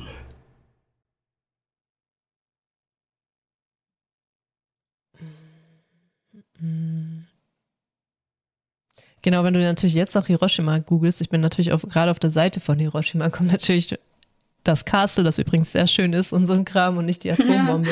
Ja, ja das stimmt. Ähm, Was du übrigens vergessen hattest, apropos äh, jetziges Hiroshima und der Dom, über dem die äh, Bombe explodiert ist, der Dom hat das halt so ein bisschen überlebt mhm. und der steht halt als Erinnerung dort äh, als Mahnmal.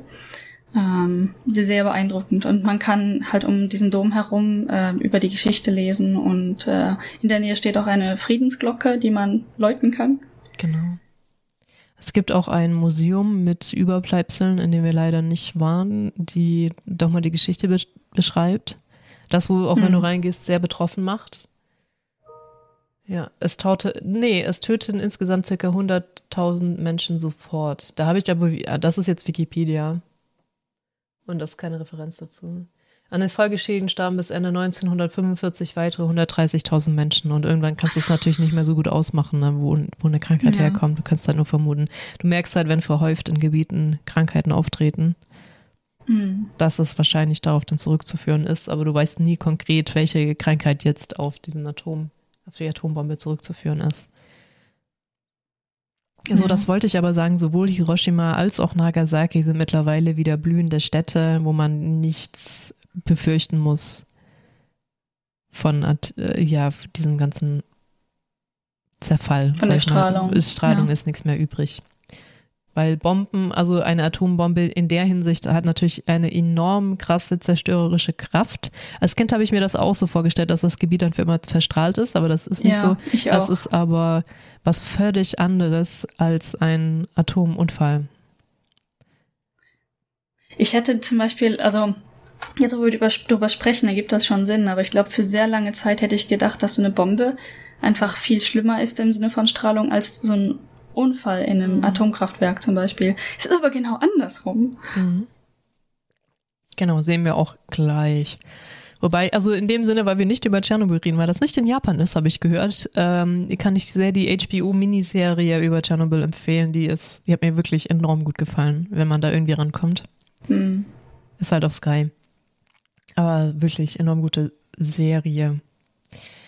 Okay, dann gehen wir weiter zu Dingen, die ich nicht wusste, nämlich Tokaima. Toi, ah nein, Toikamura. Mura heißt, glaube ich, war es Stadt oder Dorf? Dorf, Dorf. glaube ich, ne? Toikamura. Das ist ungefähr von Fukushima, wenn man so 100 Kilometer an der Küste runterfährt, grob oder gut also Richtung Tokio. Das liegt auch an der Küste, hat auch ein, ein paar Atommelder, über die wir aber nicht unbedingt reden werden.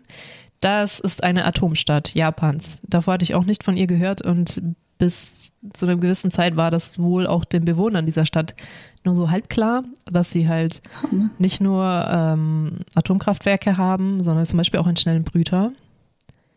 Ist allerdings mittlerweile wieder offline. Schnelle Brüter sind ja was noch kritischer, was die Sicherheit angeht, weil die ja Spaltmaterial erzeugen irgendwie. Ich bin kein Physiker. Normale, normale Atomkraftwerke in Anführungszeichen verbrennen in Anführungszeichen, halt, nutzen halt die Spaltung der, dieser Stäbe, um Strom zu erzeugen. Aber irgendwann sind die ausgelutscht. Und schneller Brüter mhm. erzeugt halt irgendwie neues Spaltmaterial gleichzeitig wieder, während er anderes spaltet, um Strom zu erzeugen, was den Abbruch des Prozesses der Neuspaltung schwieriger macht, was in normalen Atomkraftwerken wohl relativ einfach ist. Da hast du nur das Problem mit dem Überhitzen, wo wir dann auch noch dazu kommen werden. Ja, auf jeden Fall gibt es dann nicht nur da einen schnellen Brüter, der jetzt mittlerweile offline ist, sondern auch eine Wiederaufbereitungsanlage für Brennstäbe und ein, eine Brennelementefabrik, die die auch erstmal überhaupt herstellt. Das sind wohl auch zwei unterschiedliche Paar Schuhe, wie ein paar Forschungszentren und, und, und. Also es ist eine Atomstadt. Und äh, ein kurzer Einschub, 1955 ist auch schon ein Leck ein, in einer Anlage aufgetreten, wurde aber nicht aufgeführt in einer bestimmten Skala. Es gibt nämlich eine Skala, Hier, internationale Bewertungsskala für nukleare Ereignisse. Da kommt Japan nur dreimal vor, soweit ich das weiß. Nämlich jetzt auch noch mit diesem Unfall um 97, weil da ist eine, da hatte diese Wiederaufbereitungsanlage Feuer gefangen. Das war oh, Unfall 3 von 7 in der internationalen, Be internationalen Bewertungsskala für nukleare Ereignisse. Und 3 bedeutet ernster Störfall, Strahlenexposition über das Zehnfache des gesetzlichen festgelegten Jahresgrenzwerts für berufliche Strahlen exponiertes Personal. Und das sind über 60 Mikrosievert hinaus. Wie gesagt, 0,01 mhm. ist normal, also das wäre dann das 600-fache oder so der Normalstrahlung. Und nicht tödliche deterministische Schäden, zum Beispiel Verbrennung durch Strahlenexplosion. Das ist drei von sieben. Da wurden 37 Mitarbeiter kontaminiert und es wurden auch irgendwie 60 Kilometer entfernt. Ich glaube, das wurde nicht so richtig gut auch gesagt und dokumentiert. Ähm, drastisch erhöhte Re Werte im Grundwasser gemessen. Hier auch wieder Gammastrahlen. Also Cäsium ist immer so das Problem. Cäsium ist generell das große Problem, wenn du Unfälle wohl hast in Atomkraftwerken. Es tritt immer sehr viel Cäsium aus, das sich dann in deinen Muskeln ablagert. Ich glaube, da die Cäsium lagert sich gerne. Es kommt drauf an. Jod natürlich in der Schilddrüse, Cäsium in den Muskeln und dann noch irgendeine Strahlung, die sich gerne in den Knochen ansammelt. Ja, und danach gab es dann noch auch in Toikamura eine Entdeckung von 2000 leckenden Fässern mit radioaktiven Abfall im 97. Aber diese was? Unternehmen haben oft auch, ich habe das nicht alles aufgeführt, aber was äh, japanische Unternehmen in der Atomindustrie alles schon versucht haben zu vertuschen, geht halt einfach hart auf keine Kuhhaut. Ich glaube, das haben die auch versucht zu vertuschen, was natürlich nicht geht, wenn irgendwo anders der Geigerzähler losgeht. Und irgendwie so Lecks wurden vertuscht und dann hatte eine Atomkraftwerk irgendwo ein Leck und das war noch nicht mal mehr klar, wo das ist, aber da wurden dann Gäste irgendwie trotzdem rumgeführt in den Atomkraftwerken und das ist ja nichts passiert. Dann hat noch irgendjemand versucht, einen Störfall zu vertuschen, ist aber nicht aufgegangen und dann ist irgendwie das, äh, die Regierung so ein bisschen ausgerastet, weil die versucht haben, das zu vertuschen, ging aber nicht und also nichts gelernt einfach, ne? Also so Unfall um Unfall um un kleinen Unfall, also dass das, wo ich mir dachte, wow, ähm, was zur Hölle, was auch jetzt mhm. beschreibt. Und es, es scheint auch ein wiederkehrendes Muster zu sein, dass die Leute, die dort arbeiten, sich nicht bewusst sind, was sie da tun. In Sachen von Gesundheitsrisiko, in Sachen von, wie funktioniert das Ganze, zumindest so grob. Ne? Was ist mhm. eine kritische Masse? Ich muss zugeben, ich habe kurz, äh, mir ging die Zeit aus, ich würde das so gerne viel lieber genauer erklären, aber ich bin halt kein Physiker, das heißt, ich müsste mich da mehr reinfuchsen und es hat, es tut mir so leid, so dumm. Ich, es, es, hat einfach die Zeit auch noch jetzt gefehlt, mich auch noch in diese äh, physischen, chemischen Prozesse reinzufuchsen, was bei der Spaltung alles passiert. Aber wir alle haben das Wort kritische Masse schon mal gehört, sage ich mal. Mhm. Nämlich die Masse, die ähm, hat zerfallendes Material braucht, um Bums zu machen, würde ich das jetzt mal so machen, sagen. Ja. Das ist kritische Masse, weil dann irgendwie mit diesen Spaltprozessen, die sich gegenseitig so äh, anstupsen, weil Kritikalität, das hat irgendwie, eine, irgendwie ist da eine gewisse Form von Gleichgewicht drin in den Systemen, auch in diesen zerfallenden Systemen. Aber wenn du so viel eng aneinander packst, löst es so eine Kettenreaktion aus, dass du, glaube ich, den, dann das Neutron aus dem Kern schießt oder so und das macht ganz ja. viel sehr heiß, sehr schnell. Ich habe da irgendwann mal so eine Animation so gesehen, die gerade in meinem Gehirn ganz langsam wieder aus der aus der hinteren Ecke rauskriecht, wo halt die, diese kleinen wobbelnden Atom, was auch immer, hin, mehr und mehr wobbeln, bis plötzlich alles aus den Fugen wobbel, wobbelt und dadurch halt die Energie quasi freigesetzt wird, die in den Atomen ja normalerweise drin ist genau. und dadurch halt eine Explosion entsteht. Richtig. Und das läuft halt sehr kontrolliert ab in Atomkraftwerken, wo man auch zum Beispiel, ich glaube, es waren die Neutronen, Alter, ähm, also wenn jemand, der das hört, das besser weiß, äh, äh, gerne, gerne eine E-Mail schreiben und äh, uns korrigieren, äh, wäre ich sehr dankbar. Ich glaube, du fängst aber mit bestimmten Stäben, du fängst Neutronen an, wie sich das anhört. Also du, du hast so bestimmte Neutro äh, Stäbe, wo du halt ähm, wahrscheinlich Spannung anlegen kannst oder irgendwas tun kannst mit denen, damit die, diese Neutronen eingefangen wird, das halt weitere Spaltung verhindert, ne? dass, dass diese Kettenreaktion halt aufhört. Du ja. hast aber natürlich immer noch den weiteren Zerfall, den du immer mhm. noch kühlen musst. Deswegen gibt es ja auch diese Abklingbecken, weil diese Teile zerfallen halt trotzdem weiter noch, ne? Und was halt ja. auch Hitze generiert. Gut, aber wir sind immer noch in, Toika, in Toikamura, wir sind immer noch nicht in Fukushima, weil es gab tatsächlich schon auch einen größeren Unfall davor, nämlich 1999. Unfall der Kategorie 4 von 7, also nichts zu vernachlässigen. Da steht auch 4 Unfall. Accident with local consequences. Geringfügige Freisetzung radioaktiver Stoffe, radiologische Äquivalenz zu über wie 50 TBQ Jod. Die Einheit kenne ich nicht oder 200-facher D-2-Wert. Aha, keine Ahnung. In der Folge der die Umsetzung geplanter Gegenmaßnahmen mit der Ausnahme lokaler Lebensmittelkontrollen unwahrscheinlich ist. Okay, also lokal ein bisschen schwierig, aber nicht weit. Mindestens einen Todesfall durch Strahlenexplosion. Aber wir wissen schon, es gab mindestens einen Unfall. Schmelzen oder Beschädigung des Kernbrennstoffs mit resultierender Freisetzung von mehr als 0,1 Prozent des Kerninventars, Freisetzung bedeutender Mengen radioaktiver Stoffe innerhalb einer Anlage mit einer hohen Wahrscheinlichkeit einer Bedeutungsstrahlenexplosion der Bevölkerung. Was ist passiert? Also diese, also das ist jetzt in der, ich meine, das war, um die Stäbe vorzubereiten für den schnellen Brüter. Das ist jetzt eine Fabrik, die diese Brennelemente herstellt. Dafür muss man das Uran chemisch reinigen. Weil irgendwie wird dafür 18,8% angereichertes Uranoxid benutzt und dann kippt man da irgendwie Salpetersäure raus, damit das dann irgendwie ausflockt und sich das reinigt. Hm, äh, ja, genau, also ausflocken kennt man ja noch, also Fälle nennt man das dann.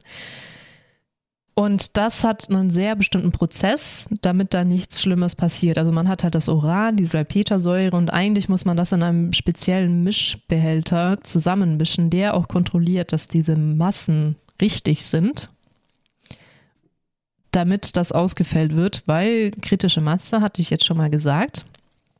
Wichtige Geschichte, wenn du zu viel Uran zusammenkippst, macht Boom. Das, äh, ja haben schon so manche gelernt. Jetzt war das aber so, dass dieses Unternehmen wollte Zeit sparen und Geld sparen, weil die sollten mehr Brennstäbe herstellen. René, verbirgt schon das Gesicht in dir ein. Das kann nicht gut enden, das ist so. Dachten sie, voll geil. Wie wäre es denn, wenn wir diesen Mischschritt übergehen und einfach Uran in Metalleimern so in die Salpetersäure kippen. Und das haben die dann gemacht. Also sie haben dieses Uranoxid einfach eimerweise in die Salpetersäure gekippt. Und der Maximalwert, der eigentlich auch eingehalten ist, wenn man dieses Mischgefäß benutzt, ähm, Genau, weil also Präzipitationsbehälter ist dieser Behälter, wo die es dann letztendlich reingekippt haben, dass der ist dafür da, um eben diese Stoffe zu fällen. Aber sie haben diesen Zwischenschritt übergangen mit, ach so, genau, man muss auch sagen, der ist nicht dafür gedacht, kritische Massen zu halten.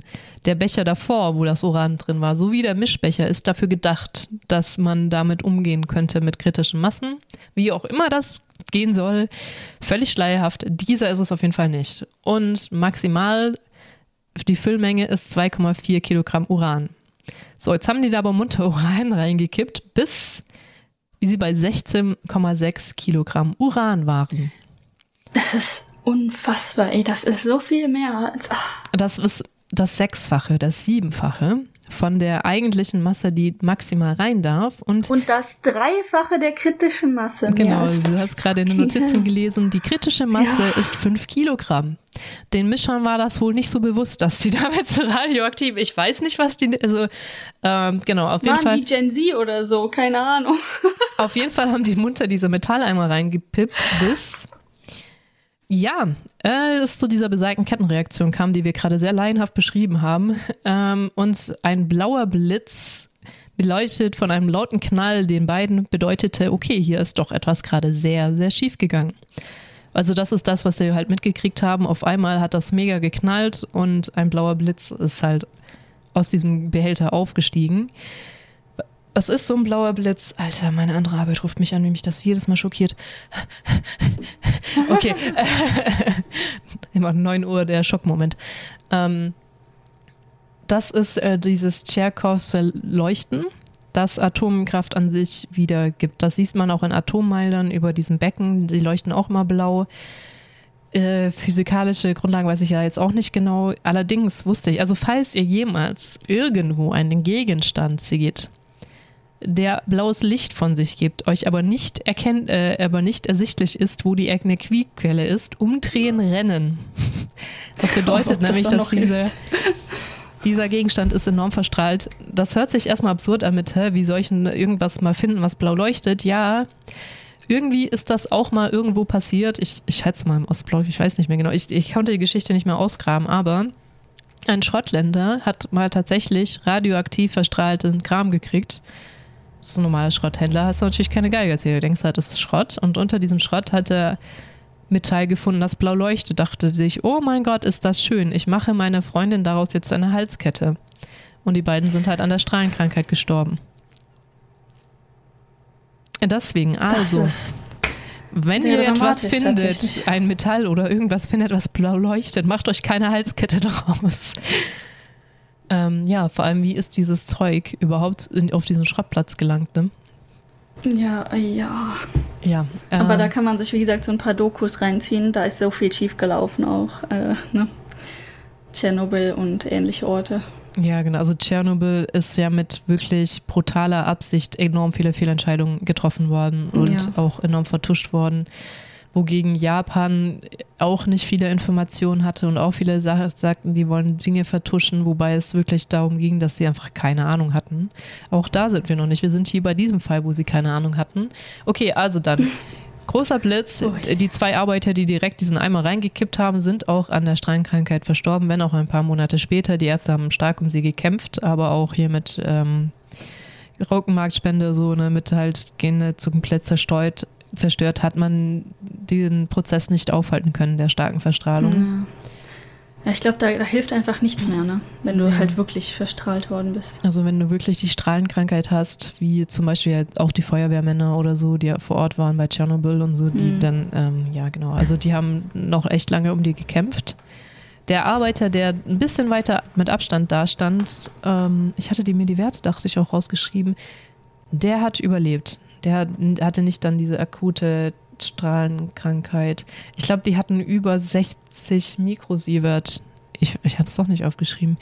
Die hatten auf jeden Fall weit über 60 Mikrosievert abgekriegt. Nee, über 60 müsste eigentlich noch mehr sein für Strahlenkrankheit.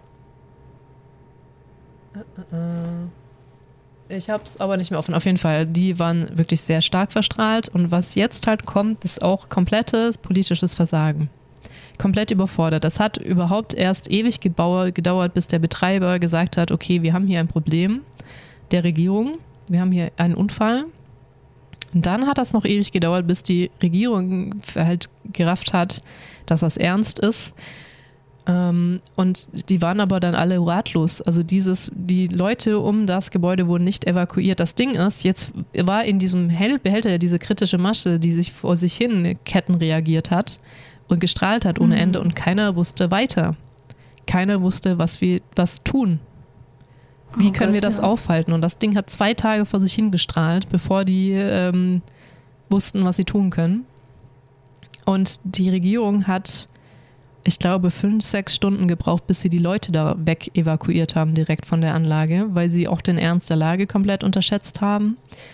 Und also wirklich komplettes Versagen nach diesem Unfall mit dem Brennenden, ne? Also nach dem Leck, nach diesem Unfall mit der, mit der brennenden Anlage und dann nochmal mit den leckenden Fässern halt überhaupt nichts dazugelernt, völlig überfordert, obwohl die zwei Atomkraftwerke da haben, diese zwei Fabriken, Forschungsstände, gab es keinen Evaku Evakuationsplan für diese Stadt, hm. die so unendlich viel mit Atomkraft zu tun hat.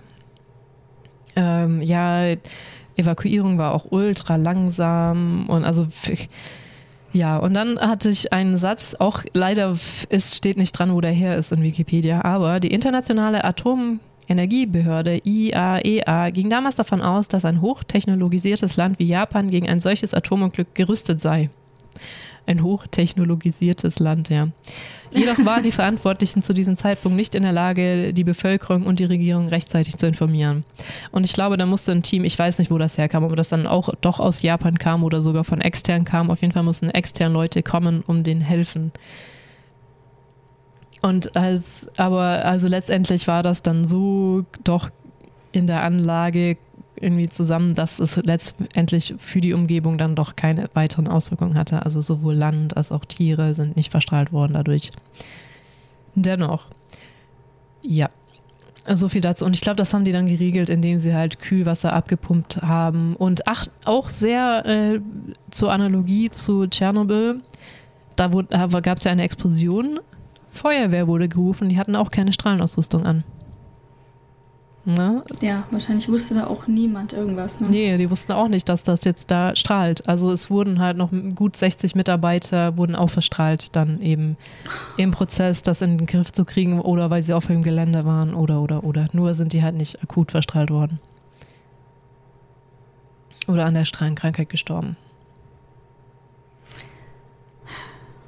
Ja, Mhm, war bis dato 99 der größte Atomunfall Japans. Und jetzt ähm, kommen wir doch mal zu Fukushima. Unfall der Kategorie 7 von 7. Also da gibt es nur Tschernobyl und Fukushima, muss ich mehr sagen. Witzigerweise, witzigerweise ist es nicht, aber ich dachte, es gab auch eine Schme Kernschmelze mal in Amerika, die ist hier nicht aufgeführt. Ich habe sie dann aber auch nicht recherchiert, weil es halt auch nicht Japan. So sieben katastrophaler Unfall, erhebliche Freisetzung radioaktiver Stoffe mit weitreichenden Auswirkungen für Mensch und Umwelt, welche die Umsetzung geplanter und erweiterter Gegenmaßnahmen nötig macht. Ich glaube, mitgekriegt haben wir es alle. Riesiger Tsunami. Wird Jahrhunderte dauern, bis das Kerngebiet wieder bewohnbar ist. Und dieser Tsunami, also ich versuche jetzt mal das Problem des Kernkraftwerks darzustellen. Das war ja weniger das Erdbeben, da sind ja die japanischen Atommeiler so gemacht, dass wenn ein Erdbeben das hittet, die automatisch runterfahren.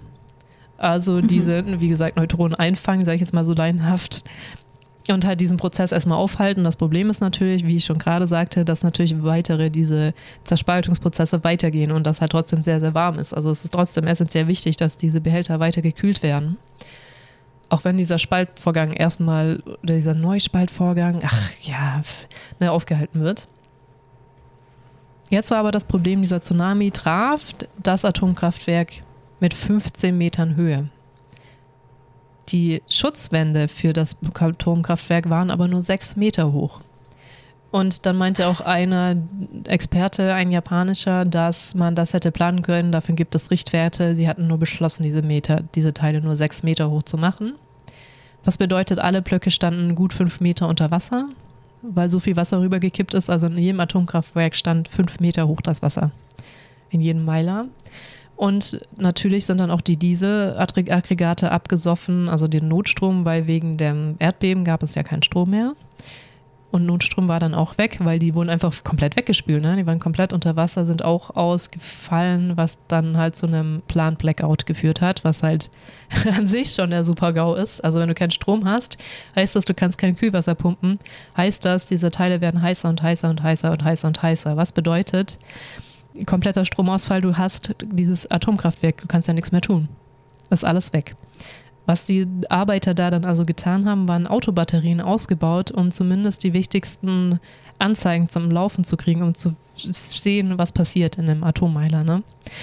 Und wie gesagt, wichtig ist, dass diese, das Kühlmittel über den Brennstäben bleibt, damit die gekühlt werden, damit die nicht schmelzen. Und dann haben sie genau diese Anzeige zum Laufen gebracht der Füllmenge des Reaktorkerns, also wie hoch das Wasser ist über den Kernen. So, wie geht das jetzt natürlich? Ne? Du kannst natürlich mit Autobatterien irgendwie keine Pumpen betreiben, aber ähm, da gab es so einen Vergleich. Man kennt das ja vielleicht, wenn man in einem Schlauch Wasser hat, dann ist das ja auf beiden Seiten immer gleich hoch. Hey, ich habe hier nur zwei Stunden geschlafen. Und ähm, So, und genauso ist das auch. Es gibt einen Vergleichsbehälter, der sagt, wie hoch das Wasser im Reaktor ist, weil in diesem Vergleichsbehälter das Wasser immer fest drin ist. Und dadurch kann mit einem Schwimmer gemessen werden, wie hoch das eben im Reaktor ist. Was bedeutet, das funktioniert noch, wenn du einfach nur diese Anzeige wieder ins Laufen kriegst, ne, die dir sagt, wie hoch der Schwimmer ist. Und dann haben die das angeschrieben und dachten, erst war das Wasser sehr niedrig und schien dann zu steigen. Also die haben alle Viertelstunde die Taschenlampe angemacht, haben auf den Film messen, weil es war halt komplett dunkel, ne?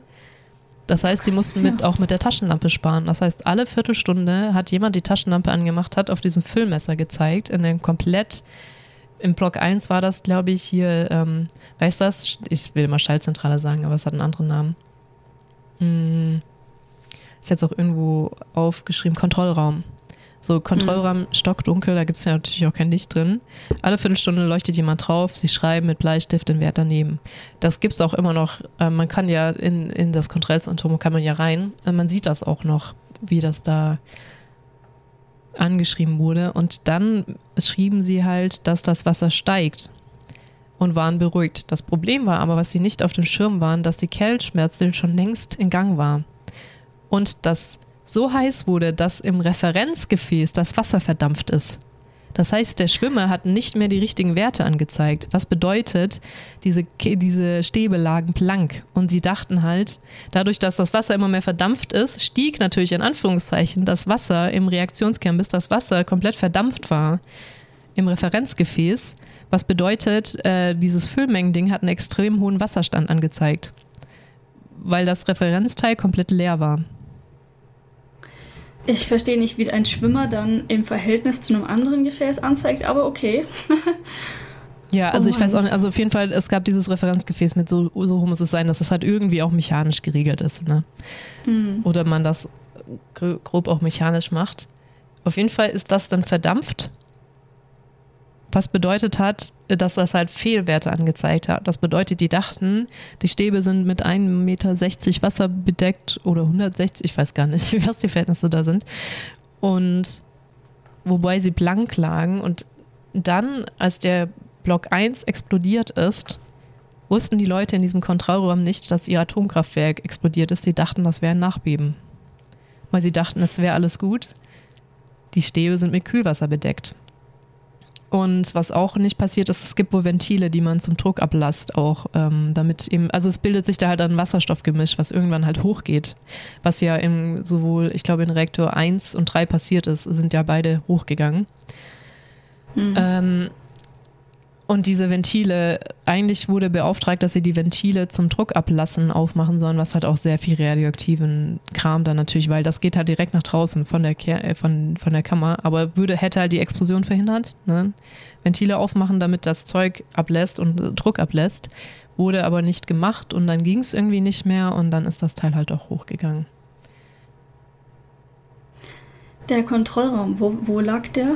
Leben die Leute noch? Waren die direkt weg oder? Äh, nee, der Kontrollraum war auch noch komplett intakt. Es ist ja, es hat ja nur das Dach das in Anführungszeichen weggesprengt von dem Reaktorgebäude. Mhm. Der Kontrollraum ist ja immer irgendwo daneben. Ähm, und das Problem ist auch natürlich, dass am vierten Tag der Wind drehte. Also der Wind war die meiste Zeit in Richtung Meer, als das passiert ist hat am vierten Tag gedreht und da trat halt auch die meiste Strahlung aus. Was allerdings gerade so verhindert werden konnte, war, durch die Explosion im Bereich 3 lag der Reaktor 4 offen, der gerade aber zur Wartung runtergefahren war. Das Problem war, da waren halt auch äh, noch Becken, äh, Stäbe im Abkühlbecken. Das heißt, das war ja auch mhm. nicht betrieben. Da war auch Kehrschmelz am Gange. Und wenn man das nicht hätte gekühlt gekriegt, wieder rechtzeitig in irgendeiner Form, ähm, hätten die angefangen zu brennen und dann hättest du komplett Japan in die Tonne treten können, um es mal so zu sagen. Und nicht nur Japan. Ähm, dann wäre es ja. da wohl eine gigantische Schneise im Land gegeben, die keiner mehr hätte betreten können für immer. Ja, also das konnte noch gerade so verhindert werden. Und ich glaube, also die Amerikaner haben da sehr, sehr nervös mit den Füßen geschart, weil die wohl Block, zum Beispiel Block 1 komplett gebaut haben und die haben die Infos nicht gekriegt. Ne? Die wussten wahrscheinlich besser, wie das funktioniert, weil das ein amerikanisches Gebäude ist, als die Japaner selber. Und die haben aber die Infos nicht gekriegt, was die Amerikaner natürlich zum Explodieren gebracht hat. Irgendwie so mit, ah, was ist hier los? Warum? Warum macht ihr das und das nicht? Und die Regierung aber meinte, ja, wir wissen es halt auch nicht. TEPCO sagt uns auch nichts, aber TEPCO wusste auch nichts, wie, wie wo und was und wie es weitergeht. war so enorm kritisch. So. Ja. Hm. Wichtig finde ich aber, dass noch zu sagen, dass Fukushima Daiichi ist an der Küste. Also Fukushima wurde nicht erwischt von dieser radioaktiven Wolke, nicht zu sehr. Da, da kann man leben. Das ist eine ganze Fukushima-Stadt. Ganz normale Stadt und Fukushima heißt auch die Präfektur. Das bedeutet, wenn jemand in Fukushima ist, schaut er sich gerade nicht den Atommeiler an, sondern das ist eine sehr, sehr große Präfektur mit einer Stadt, die genauso heißt, die auch beide noch normal betretbar und befahrbar sind. Wenn dazu mhm. sagen. Ich glaube, da hatte ich auch irgendwann mal, waren es meine Eltern, ich weiß es nicht mehr, so von wegen, ähm, ja, die und die ist gerade in Fukushima. Was? äh, ja. Präfektur Fukushima. Nicht Atomkraftschmelzregion Fukushima. Genau, weil so gesehen ist das so, die, also Japan hatte so enorm viel Glück mit dieser Atomkatastrophe, ne? Also Glück ist das relativ. Das klingt tatsächlich eher lucky, ja. Ja, also sie, also auch, dass der Wind halt so lange nicht übers Land wehte und ja, also so, dass es klar, der Tsunami war an sich einfach enorm unlucky, aber das mit dem Gau hätte noch, noch, noch viel schlimmer sein können. Hm. Und so gesehen, ich glaube, ich weiß gar nicht, ob 2 auch noch hochgegangen ist. Das habe ich jetzt gar nicht mehr gelesen. Also Block 1 ist hochgegangen, Block 4 lag offen, Block 3 äh, ist hochgegangen und ich glaube Block 2 nicht. Aber da ist die Strahlung so enorm hoch. Jetzt kommen wir jetzt nämlich auch zu den Aufräumarbeiten, dass die noch fünf Jahre nach dem Anfang der Aufräumarbeiten, wo sie mit Reaktor 4 schon fast fertig waren, äh, Block 2 noch nicht mal mehr mit dem Arsch angeguckt hatten, weil die Strahlung so gigantisch hoch ist, dass sie nicht mal mehr hinten und vorne wissen, wie sie dieses Gebäude ne, näher kommen sollen, was tun mhm. und keine Ahnung was. So, jetzt Aufraumarbeiten. Was ist das größte Problem? War kontaminiertes Wasser, weil da natürlich auch Grundwasser drunter durchfließt und durch die Kernschmelze in den Reaktoren ist natürlich das Fundament brüchig geworden, was bedeutet, Grundwasser kann eindringen, wird kontaminiert.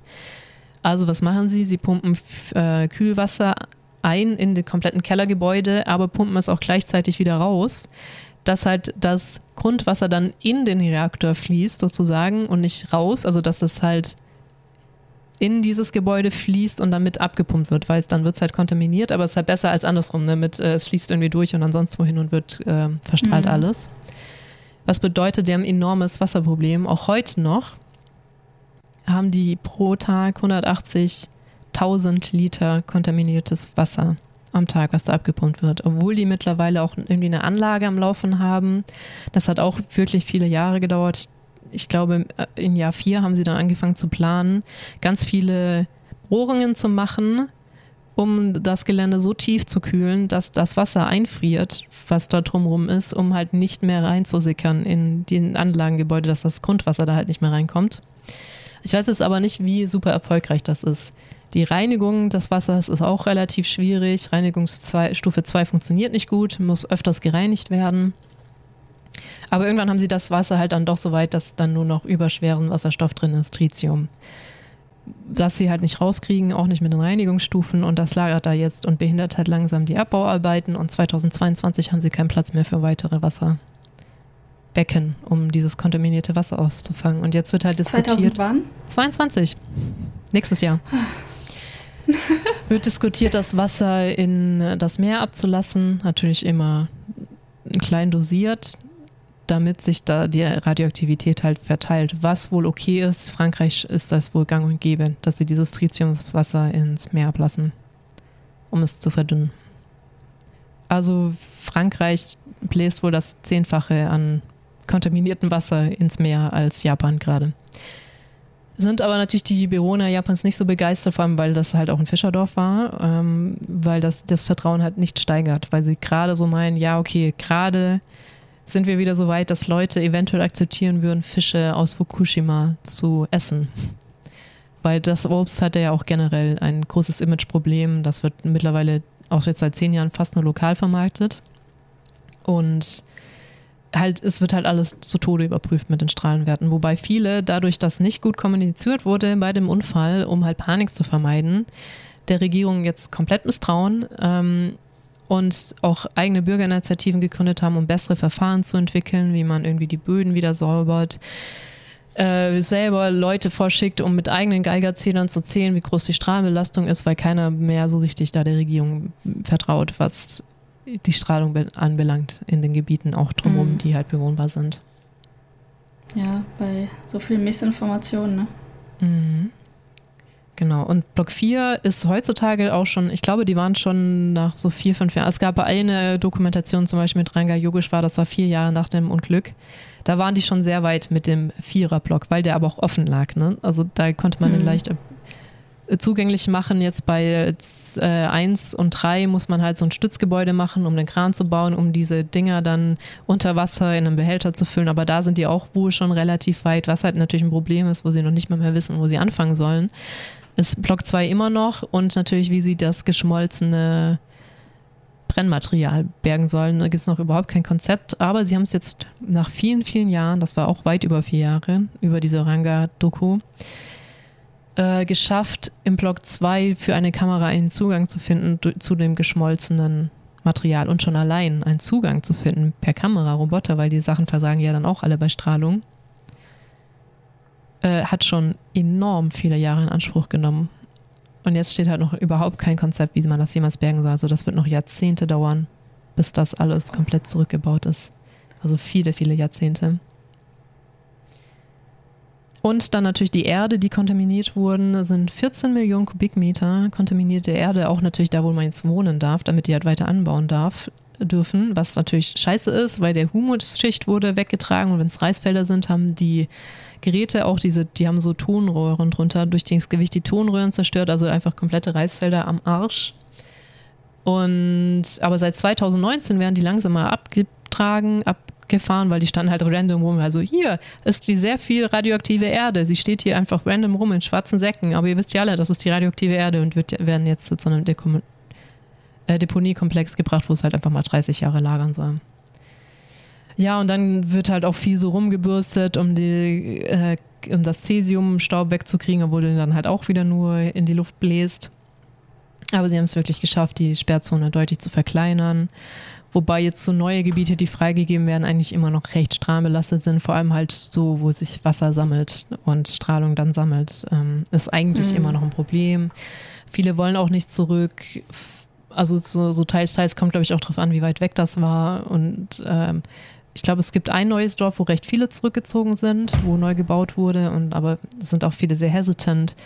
Ja, einer zum Beispiel vermarktet jetzt aus Fukushima ähm, Luxus-Erdbeeren und sein Trick ist halt gar nicht den Boden zu nehmen von Fukushima. Der hat ein riesiges Gewächshaus und die Erdbeeren sind halt alle erhöht in eigenen Gefäßen mit eigenem oh, Humus. Ja. Dass das halt gar nichts mit der Erde zu tun hat und züchtet da jetzt Edelerdbeeren. Also so Kniffe gibt es halt. Ja gut, das, mit Erdbeeren geht das natürlich. Ja. Mit Reisfeldern jetzt eher schwierig. Genau, Reisfelder ist schwierig, das wird halt lokal vermarktet, aber ich glaube, Reis wird auch komplett geprüft. Ich weiß nicht, wie das geht, aber Reis kann man wohl komplett prüfen. Gemüse wird stichprobenartig geprüft, halt pro Feld und Fisch wird hm. geprüft, alles andere wird halt geprüft.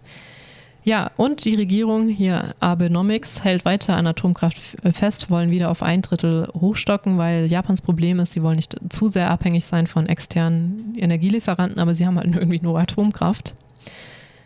Ähm, sind die Bürger aber enorm dagegen, dass die ganzen Atomkraftwerke wieder hochgefahren werden, immer noch. Die Regierung möchte aber trotzdem wieder einen sehr atomlastigen Mix haben. Und jetzt sind sie auch so weit zu sagen, ja gut, es gibt ja nicht nur bei uns Atomkraftwerke, äh, ihr Wissen zu vermarkten. So, ah, Atomkatastrophe, äh, Atomkatastrophe, wir wissen Bescheid, Leute, ruft uns an, äh, wir, wir geben unser Wissen weiter. Call me. Call me, call me if you have a Super-GAU. Oh. Ja, so viel zu verstrahlten Japan. Hm zum Beispiel das mit Tokai Mura war mir gar nicht bewusst. Vor allem, dass das auch dieser eine Unfall mit 4 von 7, wo sie einfach Uran so lange in den Behälter kippen, bis es explodiert. Alter Vater. Das ist schon ziemlich absurd. So, ja, und ne? sie wussten Was? halt nicht über so kritische Massen Bescheid. Ich meine, jeder von uns hat das mal gehört. Das Wort, okay, Kritikalität schwierig, aber kritische Masse hat doch jeder von uns irgendwie doch schon mal gehört, oder nicht? Ja. Also. Und auch, dass man radioaktiven Stoff nicht einfach so zusammenkippen sollte, vielleicht irgendwie so generell, weißt du, ja. ein bisschen Abstand von halten. Ja. Ich weiß noch, mein Physiklehrer hat damals im Unterricht, oh Gott, ich glaube, das war halt in Deutschland, muss es ja Tschernobyl gewesen sein, was bei uns mit ankam. Ja. Ähm, er meinte, er hat halt damals, als, nachdem der Regen runterkam, quasi sein Auto abgewischt und dieses Tuch in eine Schachtel gepackt, äh, eine Metall oder halt irgendwas, was da ganz gut abschirmt.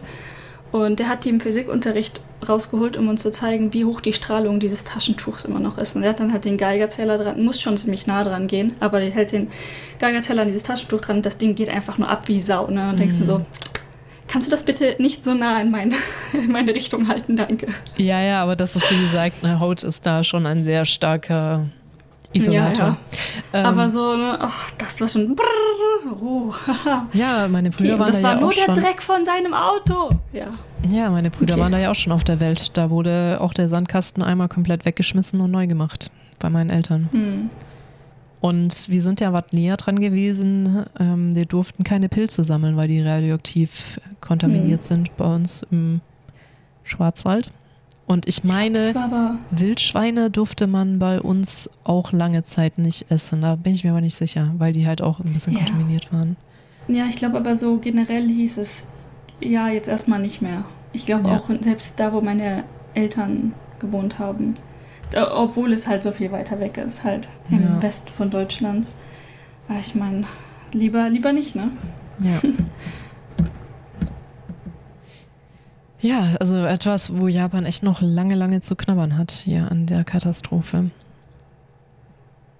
Wobei ich glaube, ich habe so den Eindruck, dass den Leuten weniger die Atomkatastrophe als der Tsunami im Gesamten im Gedächtnis geblieben ist, auch mit der verheerenden Katastrophe. Ja.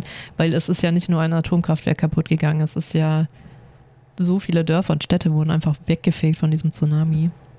Ich glaube, das ist ich den glaube, Leuten viel mehr präsent ja, weil ich glaube, wenn jemand sagt, das Unglück von Fukushima ist da halt ein äh, Kraftwerk hochgegangen, dass das nur hochgegangen ist, weil da ein Tsunami drüber gerollt ist, ne? Hm.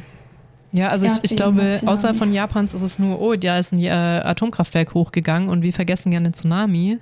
Wobei es ja. in Japan schon andersrum ist, dass man erstmal den Tsunami erinnert und natürlich, oh, dass das, das auch sein. zu dem Atomkraftwerk geführt hat und so. Hm. Ja, die äh, Tsunamis sind hier ganz schön verheerend. Ja.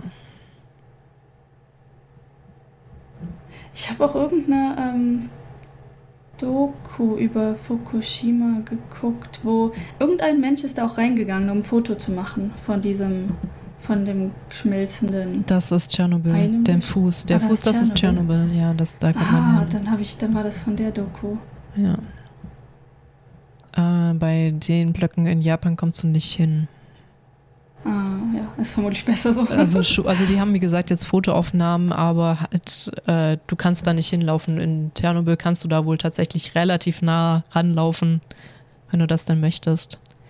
Was mhm. auch krass ist, der Raum, wo die im Keller, wo die Feuerwehrmänner, ich glaube im Krankenhaus ist der Raum, ihre Klamotten ausgezogen haben, die das Feuer gelöscht haben bei Tschernobyl, strahlt mhm. immer noch höllisch. Ohne Ende diese Klamotten, so schlimm.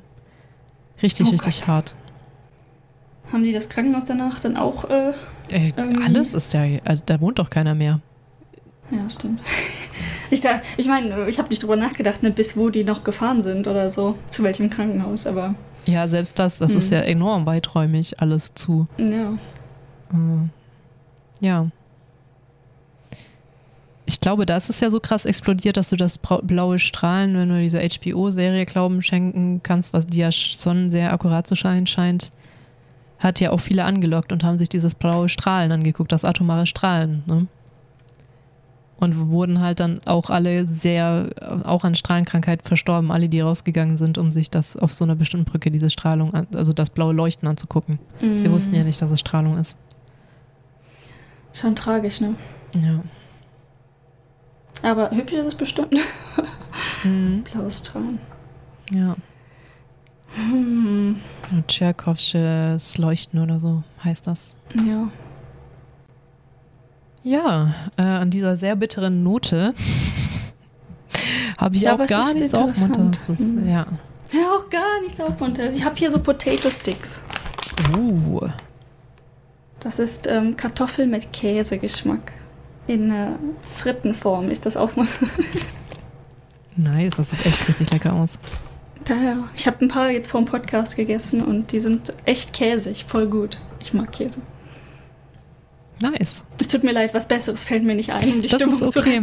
Okay, äh, okay, Potato Chips, nice. Dann würde ich sagen, ähm, was das für heute mit äh, Strahlung in Japan, aber die haben es schon echt eingesteckt, ne? Also ein, manches auch so selbstverschuldet, ne? Aber manches auch nicht und manches auch pure Dummheit. Ich komme da nicht drüber. Ah, ich gebe da einfach die sechsfache Menge Uran rein, wird schon passen. Um Geld zu sparen. Das ist wirklich so. Oh. Und vor allen Dingen, das, das müssen die ja, das müssen die sich doch wahrscheinlich ja selbst ausgedacht haben in dem, ja, ja. In dem Moment. Und die oder? hatten aber keine Ahnung, was, was, was kritische Masse ja. oder Kritikalität bedeutet. Und also ich, ich, ich, ich denke mir so, was macht mir das denn vor, da? wie die da mit einem Eimer stehen und das einfach da so reinkippen. Ich glaube, das vermutlich halt nicht der Fall ist. Vielleicht oh. halt auch echt so passiert. Wer weiß das schon. Oh nein, oh Gott. Wir können nur daraus lernen, schätze ich. Und deswegen machen wir den Podcast. Äh, vielleicht lernt jemand Genau, was vielleicht äh, hat gerade jemand so den Uraneimer in der Hand und denkt sich so, oh, vielleicht lieber wieder wegstellen. oh Gott. Uh, so, okay, ich bringe die Brennstäbe vielleicht doch wieder ins Atomkraftwerk. Was Eine macht das blaue Licht? Es leuchtet blau. blau. Genau, oh Gott. Nein. Ähm, Ach, wollte ich jetzt noch irgendwas zu sagen? Ach genau, einer hat versucht, auch einen Anschlag auszuführen auf diese Anlage und die hochgehen zu lassen. Das wurde aber vereitelt von der Polizei. Fällt mir gerade noch ein. War das davor oder danach? Wann ich glaube nach dem Unglück. Oder dazwischen. Ah, ich so, weiß ja, es nicht mehr. Ey, da ist so viel schief. Also so, so Kleinigkeiten gibt es halt ohne Ende, ja. wo du denkst so, oh mein Gott, oh mein Gott, oh mein Gott. Ich habe die nicht alle aufgeführt. aber ja. Oh mein Gott. Ja. Ja, äh, es ist ähm, natürlich ein sehr kritisches Thema, aber hochinteressant. Ähm, ja. Kann, ich kann auch nur empfehlen, die ganzen Dokus sich dazu anzugucken, mm. ob es jetzt äh, Fukushima oder Tschernobyl. Man, genau. man hört echt auf, an die Menschheit zu glauben. Wirklich. Vor allem, was ich auch noch vergessen habe, was ich noch gerne sagen wollte, als Ranga Yogeshwar mit seinem Team da war, so vier Jahre nach dem Unfall, er ist ja selber mm. auch Physiker, meine ich, ähm, wurden die halt auch oft von der Polizei kontrolliert, was sie da zu suchen haben. Ne? Ein Filmteam, Ausland, äh, irgendwas schwierig. Also die wurden schon mal länger aufgehalten. Und dann hat er denen auch angemerkt, dass diese Polizisten, die da halt abgestellt wurden, die hatten ja alle, werden ja rotiert, ne? dass nicht so viele in diesem mhm. Gebiet so lange sein müssen, enorm unsicher war. Und dann gibt es da echt eine Szene, wie Ranga denen erklärt, worauf sie achten müssen. Wo ich mir denke, so, warum hat euch das keiner erklärt? Somit das halt Gebüsch schwieriger ist, weil da halt sich das Wasser ansammelt mit der Erde und allem, dass der Asphalt okay mhm. ist, weil der halt schnell gereinigt wird sozusagen ne, und dann nichts durchkommt. Mhm. Und dann steht er da und erzählt den Polizisten, worauf sie achten müssen und du merkst, wie dankbar die dem sind und wie erleichtert. Und ich mir denke, dass diese, diese Unwissenheit irgendwie auch gang und gäbe ist, so mit, mach ja. das mal, okay, dann mache ich das mal. Ja, die, ja, das ist halt ein altbewährtes äh, Konzept von Regierungen, ihre Leute dumm zu halten. Ne? Ja. Desto dümmer die Leute, desto einfacher folgen sie den Anweisungen. Oder auch Betriebe, habe ich so den Eindruck. Weil das ist ja, war jetzt ja, ja alles Privatunternehmen. Ich, also sich hier, da hier, das eine Unternehmen war von der Japan Nuclear Fuel Conversion Company. Also es ist eine Company, mir ist gerade aufgefallen, wie ähm, regierungskritisch meine Aussage war. Also, aber ja, ich glaube, ihr versteht, was wir sagen wollen. Ja, das ist halt jetzt verallgemeinert und war jetzt auch hier ja. auch verallgemeinert nicht unbedingt hundertprozentig auf Japan bezogen. Ja. Genau. Und das, die, die Geschichte der meisten Länder hat irgendwo seine Dark Spots und ja. ob jetzt nun absichtlich oder unabsichtlich oder unwissen oder nicht. Genau. Also gut, dann würde ich sagen, war es das für dieses Mal. Ich hoffe, ich habe nicht zu viel Käse erzählt hinständig. Ich habe es wirklich nicht mehr geschafft, mir auch noch äh, Kernspaltung reinzuziehen. Dreschen, es tut mir sehr leid. Und das, obwohl wir beide Physik AK hatten. Ah, hat keiner gehört. Ah, ah, ja, gut. Okay. Ja, gut. Schulzeit, Schulphysik. Ist lange her. Ja. Okay. Dann würde ich sagen, also dann bis zum nächsten Mal. Schlaf gut. Ja, schlaf gut. Vor allem schlaf du gut. Äh, jetzt wirklich? Äh, kannst du mal nappen oder so? Ja, ich könnte, ich könnte einen Nap gebrauchen, ganz ehrlich. Ja, und deswegen, ähm, ich brauche auch dringend einen Nap, aber ich glaube, ich entscheide mich doch für die Dusche und dann Arbeit. Also dann bis zum nächsten Mal. Okay, viel Erfolg bei der Arbeit. Und bei deinem zweiten Shot. Danke! Ich freue mich und ich habe Angst. Ciao, ciao, bis zum nächsten Mal. Bye.